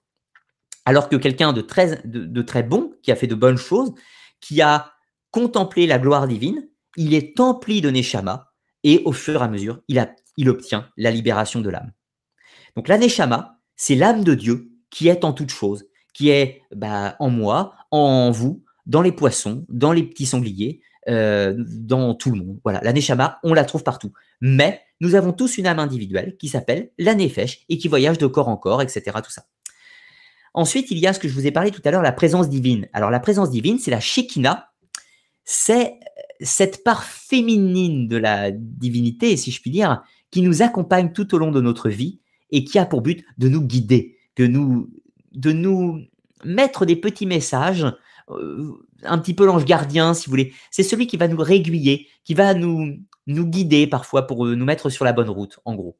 Alors, pour faire un comparatif de, de ce concept donc de l'âme individuelle Nefesh, l'esprit individuel, le roi, et l'âme universelle, la Neshama, on va le comparer avec les mots grecs et égyptiens. Alors, chez les Égyptiens, on a un corps qui s'appelle le dégète. Chez les Grecs, c'est pareil. Puis ensuite, on a également ce qu'on appelle une âme. Une âme, c'est-à-dire le véhicule de l'astral, le véhicule spirituel. La nefesh, chez les Hébreux, s'appelle le ka chez les Égyptiens, la psyché chez les Grecs, ou l'âme chez les chrétiens aujourd'hui. Et le roi, l'esprit individuel, l'esprit euh, divin qui voyage entre les mondes, si je puis dire, s'appelle le bas chez les Égyptiens, le pneuma chez les Grecs et l'esprit chez nous autres chrétiens. Il est très important de noter que la notion de la neshama, c'est-à-dire l'âme universelle de Dieu, est propre à la Kabbale hébraïque et également à l'hindouisme, euh, à avec la notion du Brahma, de cette énergie universelle qui se trouve en toute chose. Donc c'est un concept très intéressant d'une proximité entre la, la mystique hindoue et la mystique kabbaliste. Mais encore une fois, j'insiste sur l'absence de concept d'âme universelle chez les Grecs et chez les Égyptiens. Maintenant, voyons un petit peu l'architecture du monde dans la Kabbale. Alors, il y a quatre mondes. Il y a le monde de la matière, Hassia, le monde matériel, c'est le monde de l'action. Au-dessus, il y a Yetzira, le monde astral, le monde où voyage la Nefesh, l'âme individuelle, c'est le monde de la formation. Au-dessus, il y a Bria, le monde causal des concepts, si vous préférez, de concepts de l'intelligence, de la sagesse. C'est le monde de la création. Et c'est le lieu où peut se rendre euh, le rouad, l'esprit individuel, afin de toucher les séphiras notamment. Et Hatzilouf, Hatzilouf, c'est le monde divin, c'est le monde de l'émanation. La grande question est toujours la même. Est-ce que Hasilut, euh, de, enfin, c'est le monde divin, il n'y a que Dieu dans la Est-ce que de la ont émané les autres mondes ou est-ce qu'ils ont été créés? C'est toujours la grande question. Alors voici un petit schéma sur le côté où on présente en fait les, euh, concepts dans la Kabbale qui sont liés au monde. Alors pour le plus bas, Hassia est lié à Malkut, le monde de la terre, alors que le monde astral, le Yestrira, Yetzira, est lié aux trois sphères d'influence Hezod, Netza et Yezod. Euh, donc trois concepts, la splendeur, la victoire et la, et la, et la fondation, qui sont des concepts donc de l'astral, mais non pas matériels. Ensuite, on monte au monde causal, le Bria, qui est donc, on va retrouver Gebura, la force, la miséricorde et la beauté avec Shezed et Tifret. Et puis encore, dans l'émanation divine, l'intelligence, la sagesse et la couronne. Alors c'est intéressant parce que la Kabbale, en faisant ce schéma, qui est de la réforme lourique, je précise, considère que l'intelligence et la sagesse ne sont que de sources divines. Ce qui n'est pas le cas de la Kabbale du Moyen Âge, qui considère que l'intelligence et la sagesse peuvent être atteints par l'humain, puisqu'ils sont liés à Bria. C'est une petite différence, encore une fois, cosmogonique entre les deux. Alors, ce qui compte, c'est que Hassia, le monde de la matière, c'est le monde où vit. Euh, là, je vous ai fait un petit schéma. Je ne sais pas si vous verrez bien. Euh, on va, y revenir après. Le monde de la matière, c'est-à-dire le monde de l'action. Oui, je reprends autrement. De l'émanation Hazilut en est sorti Bria, le monde de la, de la, de la création. De Bria en est sorti Yadira, le monde de la formation. Et de Yadira, le monde de la formation, en est sorti Hassia, le monde de l'action. Ça, c'est la théorie en vase communicant, alors qu'il y a encore une fois la théorie de l'émanation globale. Toujours pareil. Petit schéma rapide pour vous l'illustrer. Alors, c'est pas évident d'illustrer ce type de, monde. Alors, voyez Assia, euh, considérez que le cercle global forme l'entité de Dieu, c'est-à-dire le le Yof, c'est-à-dire l'infini. Au monde Assia, le monde de la matière, le monde où vivent les hommes. On considère une séparation vers les mondes supérieurs, le Sira, le monde de la formation, le monde des anges, Bria, monde de la création, le monde des archanges, ou le monde des démurges, si vous préférez, et au-dessus, Hadzilouf, le monde de l'émanation, le monde de Dieu. Sur le bas, connecté au monde terrestre tout comme le Yestrira, nous trouvons la Géhenne. La Géhenne, c'est, pourrait-on dire, le séjour des morts, c'est le séjour de punition, c'est le séjour des âmes en perdition, c'est le séjour des fantômes, c'est le séjour des, âmes en peine, on pourrait-on dire, ou des, gens qui ont une mauvaise vie. Voilà, la Géhenne, c'est pour les gens euh, qui attendent leur cycle suivant de réincarnation. C'est pas forcément maléfique, la Géhenne, c'est le lieu de perdition en attente de la vie suivante. Et en dessous, vous avez le Sheol. Le Sheol qui est cette part de néant, en fait, dans le divin, c'est le gouffre béant. C'est l'équivalent du tartare chez les Grecs. C'est le gouffre final de la disparition définitive. C'est le moment où vous n'avez plus de neshama dans votre corps, plus de présence divine dans votre corps, eh bien vous sombrez dans le Sheol au moment de votre mort et non pas dans la gaine et vous disparaissez. Alors, un petit schéma explicatif de ce, concept de Nefesh, Roi et Neshama. Alors, je pense que ce schéma euh, me semble compréhensible, du moins pour moi, j'espère qu'il sera pour vous. Alors, vous avez ici, donc au centre, Asia, qui est le monde des corps, hein, le monde de la matière. Au-dessus, Yetzira, le monde de la formation des anges. Au-dessus, Bria, monde de la création des archanges. Au-dessus, Hadilouf, émanation Dieu. Et ces mondes sont plus vastes, puisqu'ils comprennent le précédent en eux il est évident que Bria est dans la Silout, Yestrira est dans Bria, et Asia est dans Yetzira, si vous voyez le raisonnement. En dessous, vous avez la Géhenne, qui est aussi vaste que Yestrira, et le Sheol, qui est aussi vaste que, la Silout, puisqu'il est son parallèle, il est son opposé, il est son entité euh, binaire, si je puis dire, et donc il représente l'entité, l'entièreté de Dieu. Le, la Nefesh, lors de sa mort, peut voyager dans la Géhenne et voyager dans le Yestrira, suivant euh, la conscience de l'individu. Voilà. Donc l'Anefesh est un corps qui peut voyager, qui n'est pas un corps de matière. Il peut voyager dans les mondes supérieurs que la matière, qui sont donc la Géhenne et le Yestrira. C'est pour ça que j'ai mis les petites flèches pour dire l'Anefesh peut aller dans le Yestrira, peut aller dans la Géhenne. Ensuite, vous avez donc Nefesh, l'âme individuelle. Le roi, l'esprit, lui est beaucoup plus vaste. Il peut monter jusqu'à Bria jusqu'au monde causal, jusqu'au monde des concepts, le monde des démurges. Il peut aller visiter l'intelligence et la sagesse propre, si vous voulez. Mais paradoxalement, l'esprit peut également disparaître et donc rejoindre le shéol. Parce que vous l'aurez bien compris, l'âme individuelle, elle, ne vit que par l'animation de l'esprit. Donc s'il n'y a plus d'esprit qui va dans le shéol, il n'y aura plus non plus d'âme individuelle et non plus de corps, bien sûr. Ou alors une âme sans corps enfin une âme sans esprit et un corps sans esprit. Voilà, donc ça serait une personne, une coquille vide, euh, vide de sang. Ça serait vulgairement, voilà, un être vide, vide de libre arbitre, vide de pensée personnelle, euh, vide de libre arbitre, voilà, tout simplement. Et la Neshama, eh bien, c'est un processus inverse. Elle ne vient pas de nous, elle vient du haut, elle vient directement de, de l'Azilut, du monde de l'émanation. Elle émane de Dieu et descend gentiment jusqu'au monde de la matière pour nous emplir. Et notre but étant de s'emplir, de la laisser, en fait, de la laisser nous emplir, si vous voulez. Par contre, la Neshama ne peut pas emplir la gaine, ni même le Sheol, bien évidemment. Euh, la Neshama n'emplit que, euh, que le corps, le enfin, que notre corps et notre nez. Enfin, la Neshama emplit notre âme individuelle, c'est-à-dire le Nefesh, bien évidemment, elle n'emplit pas notre corps, elle emplit notre âme, évidemment. Donc j'espère que ce schéma, vous, comprenez à peu près, de ces chemins et de ces possibilités entre la Nefesh qui visite le Yestrira, le Roi qui visite le Bria, et la Neshama qui descend de Dieu pour nous emplir et nous apporter le salut. Voilà. Donc nous avons fait le tour du, sujet kabbalistique en deux heures. Euh, voilà, on a respecté à peu près le chronomètre de l'émission, si ce n'est que je n'ai pas encore répondu à vos questions. Donc ben, je vais y répondre. Je vais aller répondre à, vos questions, euh, si vous en avez posé, bien évidemment. Il y en a quelques-unes. Et ensuite, nous pourrons clôturer euh, cette émission. Donc voyez, hein, comme je vous dit, un format deux heures pour un peu moins long, plus de concentration de votre part.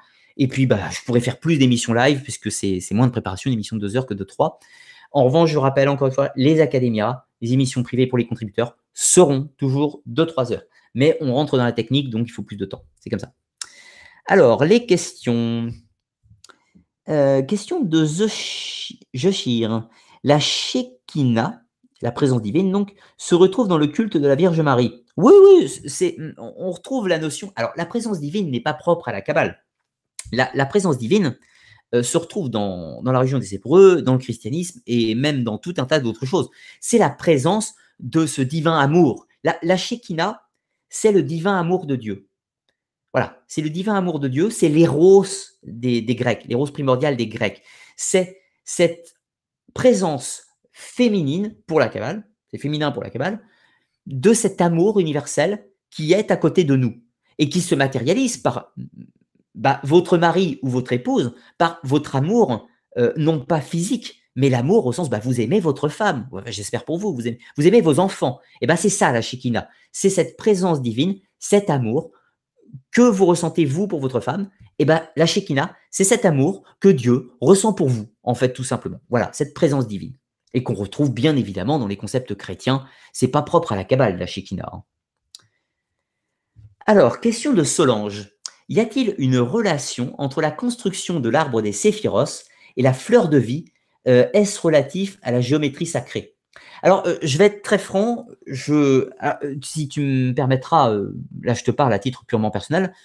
Je trouve que la géométrie sacrée, ça n'a pas de valeur, ça n'a pas de valeur historique et archéologique, et je trouve que ça n'a pas non plus spécialement de valeur symbolique l'arbre des séphiros n'est pas sous une forme de géométrie sacrée. Il y a des formes, mais ce qui compte, c'est de relier les formes entre elles. C'est pas tellement de lui donner une, géométrie parfaite.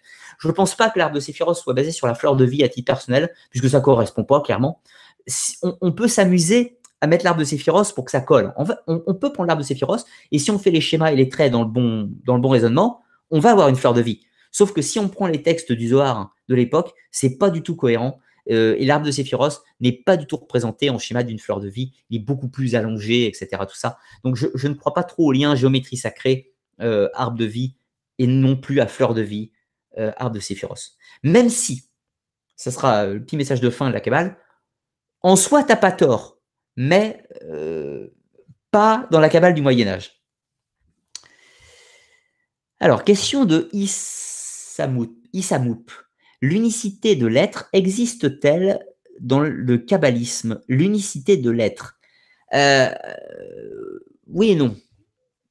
Alors, en fait, comprenez que vous me posez des questions d'ordre métaphysique, et là, en fait, je vous donne mon point de vue. Je ne vous donne pas une réponse kabbalistique, je vous donne mon point de vue par rapport à la Kabbale, par rapport à mes connaissances sur la Kabbale. Mais il existe mille Kabbales, il existe dix mille Kabbales. Donc il existe 10 000 réponses différentes à ces questions. Moi, je vous donne que la mienne. Mais, euh, par exemple, pour répondre, je, relis ta question, euh, l'unicité de l'être existe-t-elle dans le kabbalisme? Certains kabbalistes vont te dire oui, et ils vont dire pourquoi. Certains vont te dire non, et ils vont te dire pourquoi. Et certains te diront oui, ils diront une autre réponse. Il n'y a pas une kabbale. il y a une tradition kabbalistique, c'est celle sur laquelle j'essaie d'interpréter, mais il y a autant de kabbales que de kabbalistes. Ça, c'est important. Donc pour moi, voilà, uniquement mon point de vue, je te dis non. Pour moi, non, il n'y a pas d'unicité de l'être au sens global, puisque Dieu est infini, mais il n'y a pas même pas besoin de parler d'unicité, parce que par nature, on ne peut, on ne peut pas penser hors de Dieu. C'est-à-dire que déjà au moment où on dit y a-t-il quelque chose hors de Dieu, bah déjà ça fait partie de Dieu rien que d'y penser fondamentalement. Donc le principe d'unicité, c'est très humain et c'est trop limitatif. Ensuite, par contre, dans la Kabbale, l'humain est un être individuel. Du moins, le roi, l'esprit, est un être individuel. En revanche, nous sommes tous baignés dans la Neshama, c'est-à-dire la présence divine. Mais nous sommes bel et bien des êtres conscients individuels. Ça, c'est important. On n'est pas du tout dans la vision New Age ou hindouiste du principe de fusion avec ce grand tout cosmique. On n'est pas du tout dans ce grand tout cosmique avec la Kabbale. On a ce principe divin qui est le grand tout, si vous voulez, cet océan primordial, on l'a dans la Kabbale. En revanche, on est des êtres individuels. Alors que le but, par exemple, du New Age est de fusionner avec ce monde de l'émanation et donc se fondre dans le grand tout, ce qui n'est pas le but de la Kabbale. Le but de la Kabbale, c'est d'atteindre le Bria, c'est-à-dire le monde de la création, d'être un créateur. Le but, le but d'un kabbaliste est de devenir un démurge, mais au sens noble du terme, pas au sens péjoratif du terme méchant démurge. Mais démurge, c'est méchant ou gentil, c'est très relatif. Le but d'un kabbaliste, c'est de devenir lui-même un créateur, donc un démurge, bêtement et simplement. Donc d'atteindre le bria. Mais ce n'est que mon point de vue. Euh, pas pour l'histoire du démurge. Qu'un kabbaliste cherche à devenir un ça ce n'est pas mon point de vue. Question de Honao. Euh, peut-être bête? Ben non, il n'y a pas de question bête. Toutes les questions sont intelligentes, ou du moins, si on ressent le besoin de la poser, c'est qu'il fallait le faire. Mais peut-on faire un parallèle entre la Shekinah et la Sophia des gnostiques Complètement. C'est exactement la même chose. C'est exactement la même chose. C'est cette présence divine, encore une fois. La Sophia des Grecs, c'est la sagesse sous sa forme permanente. Chez les Grecs, on a Athéna connaissez tous Athéna. Athéna, c'est la déesse de la sagesse, de la guerre et de tout un tas de trucs. C'est la sagesse personnifiée. Mais paradoxalement, la sagesse omniprésente qu'on ressent tout le temps en soi, ou du moins qu'on peut accepter de venir à soi, c'est la sagesse, la Sophia. Donc oui, la Sophia des Grecs est la même chose que la Shekinah des Hébreux. Alors, question de proxy. Et je vais arrêter les questions après. C'est la, euh, dernière que, je prends. Question de proxy. Certains considèrent les kabbalistes comme des mages de haute magie théurge. Euh, et quelle aurait source dans l'Égypte ancienne? Quel est ton point de vue sur ce sujet? As-tu entendu parler de France Bardone euh, Bardone, oui. Euh, est-ce que j'ai entendu parler de France Bardone Oui, mais ça va m'emmener loin quand même de, détailler tout ça. Il faudrait que j'en parle dans une émission sur les, mages, hein, justement. Alors, est-ce que les kabbalistes se considèrent comme des mages? Certains oui, certains non. Comme je vous l'ai dit, il y a des milliers de kabbales. Certains kabbalistes, certains praticiens de la kabbale, pratiquent uniquement sur un concept tradition ésotérique, de méditation, de contemplation, de recherche intellectuelle, de quête de sagesse, avec la lecture, la discussion et tout ça. Pratique ésotérique, pas de problème. Et dans ce cas-là, non, ce ne sont pas des mages, au sens chaldéen du terme, parce que mage, c'est un mot chaldéen. Voilà, ça veut dire quelque chose. C'est la pratique des sciences occultes, le mage. Inversement, on a d'autres kabbalistes qui pratiquent l'incantation, la, théurgie, le contrôle, enfin la tentative de mise en relation avec des entités démurgiques, des anges, des démons et tout ce que vous voulez, en bien ou en mal. Et dans ce cas-là, oui, ce sont des mages. Cela dépend des gens, tout simplement. La cabale, il y a de tout, à y boire et à manger pour tout le monde. Voilà, tout simplement. Le, il existe une cabale par individu. Il existe un corpus un, corpus de, tradition, un corpus qui se transmet, qui évolue. Et pour finir, la Kabbale, c'est une tradition qui codifiée, codifiée au Moyen Âge, mais qui néanmoins est issue d'une tradition, qui s'est enrichie, qui va prendre le nom de Kabbale au fur et à mesure, etc. Tout ça, et qui va encore évoluer. La réforme lourique, d'autres courants, il en existe plein. Aujourd'hui, la Kabbale s'est enrichie. La Kabbale s'est enrichie de la gnose chrétienne, du soufisme musulman, ils se sont enrichis aussi de la Kabbale, dans attention, ça ne va pas que dans un sens. Ils se sont enrichis des, des néoplatéoniciens, ils se sont euh, enrichis des concepts hindous, les chakras par exemple. Ils se sont enrichis de certains concepts euh, philosophiques jungiens. Jung a, fait, a travaillé sur l'archétype des symboles. Et bien sûr que la Kabbale a dit oui, on prend, on prend, on prend l'étude de Jung parce que c'est des apports supplémentaires. La Kabbale, ça prend, c'est du syncrétisme permanent qui s'enrichit des traditions externes tout en gardant sa démarche qui est la codification de l'architecture du monde. C'est pour ça que la Kabbale a cet avantage de ne pas trop de ne pas trop euh, se laisser aller dans des dérives étranges et trop euh, extrêmes, un peu New Age. Même si certains ont perdu pied, ça donne les mouvements kabbalistes modernes qu'on voit sur Internet où on voit tout un tas de trucs avec les incantations des 72 anges de la Kabbale, des trucs comme ça, où là, clairement, on est dans du New Age à l'état pur, il n'y a aucune substance kabbaliste profonde, clairement. Euh, la Kabbale, c'est sérieux, c'est pas un truc qui se lit en trois minutes sur Internet. Moi, je vous fais une vulgarisation de deux heures, et encore une fois, je vous l'ai dit, je ne suis pas kabbaliste. Je ne fais qu'effleurer le sujet. Et je suis, j'imagine, très loin, très très loin de saisir toute la complexité de cette cabale. Je ne fais qu'une étude livresque, entre parenthèses, des grands schémas de fonctionnement pour avoir lu les textes kabbalistiques, qui m'enrichissent dans ma pratique, dans mes conceptions et ma foi personnelle. Ce qui ne veut pas dire que je suis d'accord avec les concepts que je vous ai énumérés ce soir. Déjà, euh, voilà, je ne veux pas détailler parce que c'est mes croyances personnelles, mais j'ai plein de désaccords avec la Kabbale et j'ai plein de choses sur lesquelles je suis d'accord. Voilà, c'est le principe de la foi individuelle. La Kabbale reste une, tradition des plus captivantes à étudier. Alors, le petit message pour, pour finir, euh, bien sûr, il va y avoir un autre live ce mois-ci, un live euh, pour les contributeurs du Tipeee sur donc une émission de l'Académia, une émission de 3 heures en fin de mois, ce sera un jeudi bien sûr. Euh, enfin, ça sera la dernière fois que je ferai un live le jeudi, puisque à partir du mois d'octobre, je ferai mes émissions live le mercredi. Je les ferai le mercredi pour mettre un petit peu de distance avec mes émissions qui sortent le vendredi. Donc ça fait 15 jours d'écart. Donc pour avoir un peu plus de temps gérer tout, je ferai mes lives à partir du mois d'octobre, les mercredis, et plus le jeudi. Donc, dernier, euh, dernier, enfin, du coup, ça sera sûrement un mercredi que je ferai ce live-là aussi, le live de l'Académia. Donc, ça sera la troisième émission du cycle de la mythologie comparative, où nous parlerons de la victoire du monothéisme sur les cultes païens, donc la mort des dieux. Alors attention, il s'agit pas, c'est pas du tout une, vidéo de prosélytisme ou quoi que ce soit. Euh, je me garde bien de ce type de, pratique. Le but en fait de cette émission, c'est d'expliquer comment c'est passé en fait le passage des cultes païens plus anciens au passage du culte monothéiste. Comment ça s'est fait en fait cette période de transition, euh, de codification du monothéisme bien sûr, mais surtout quels sont les liens entre les deux? De, se rendre compte que le monothéisme, il, est né sur les ruines du paganisme, du, polythéisme précédent. Et du coup qu'il y a énormément d'apports, d'apports dans le monothéisme chrétien principalement, mais hébraïque et, euh, et islamique aussi, énormément d'éléments proviennent en réalité des cultes païens.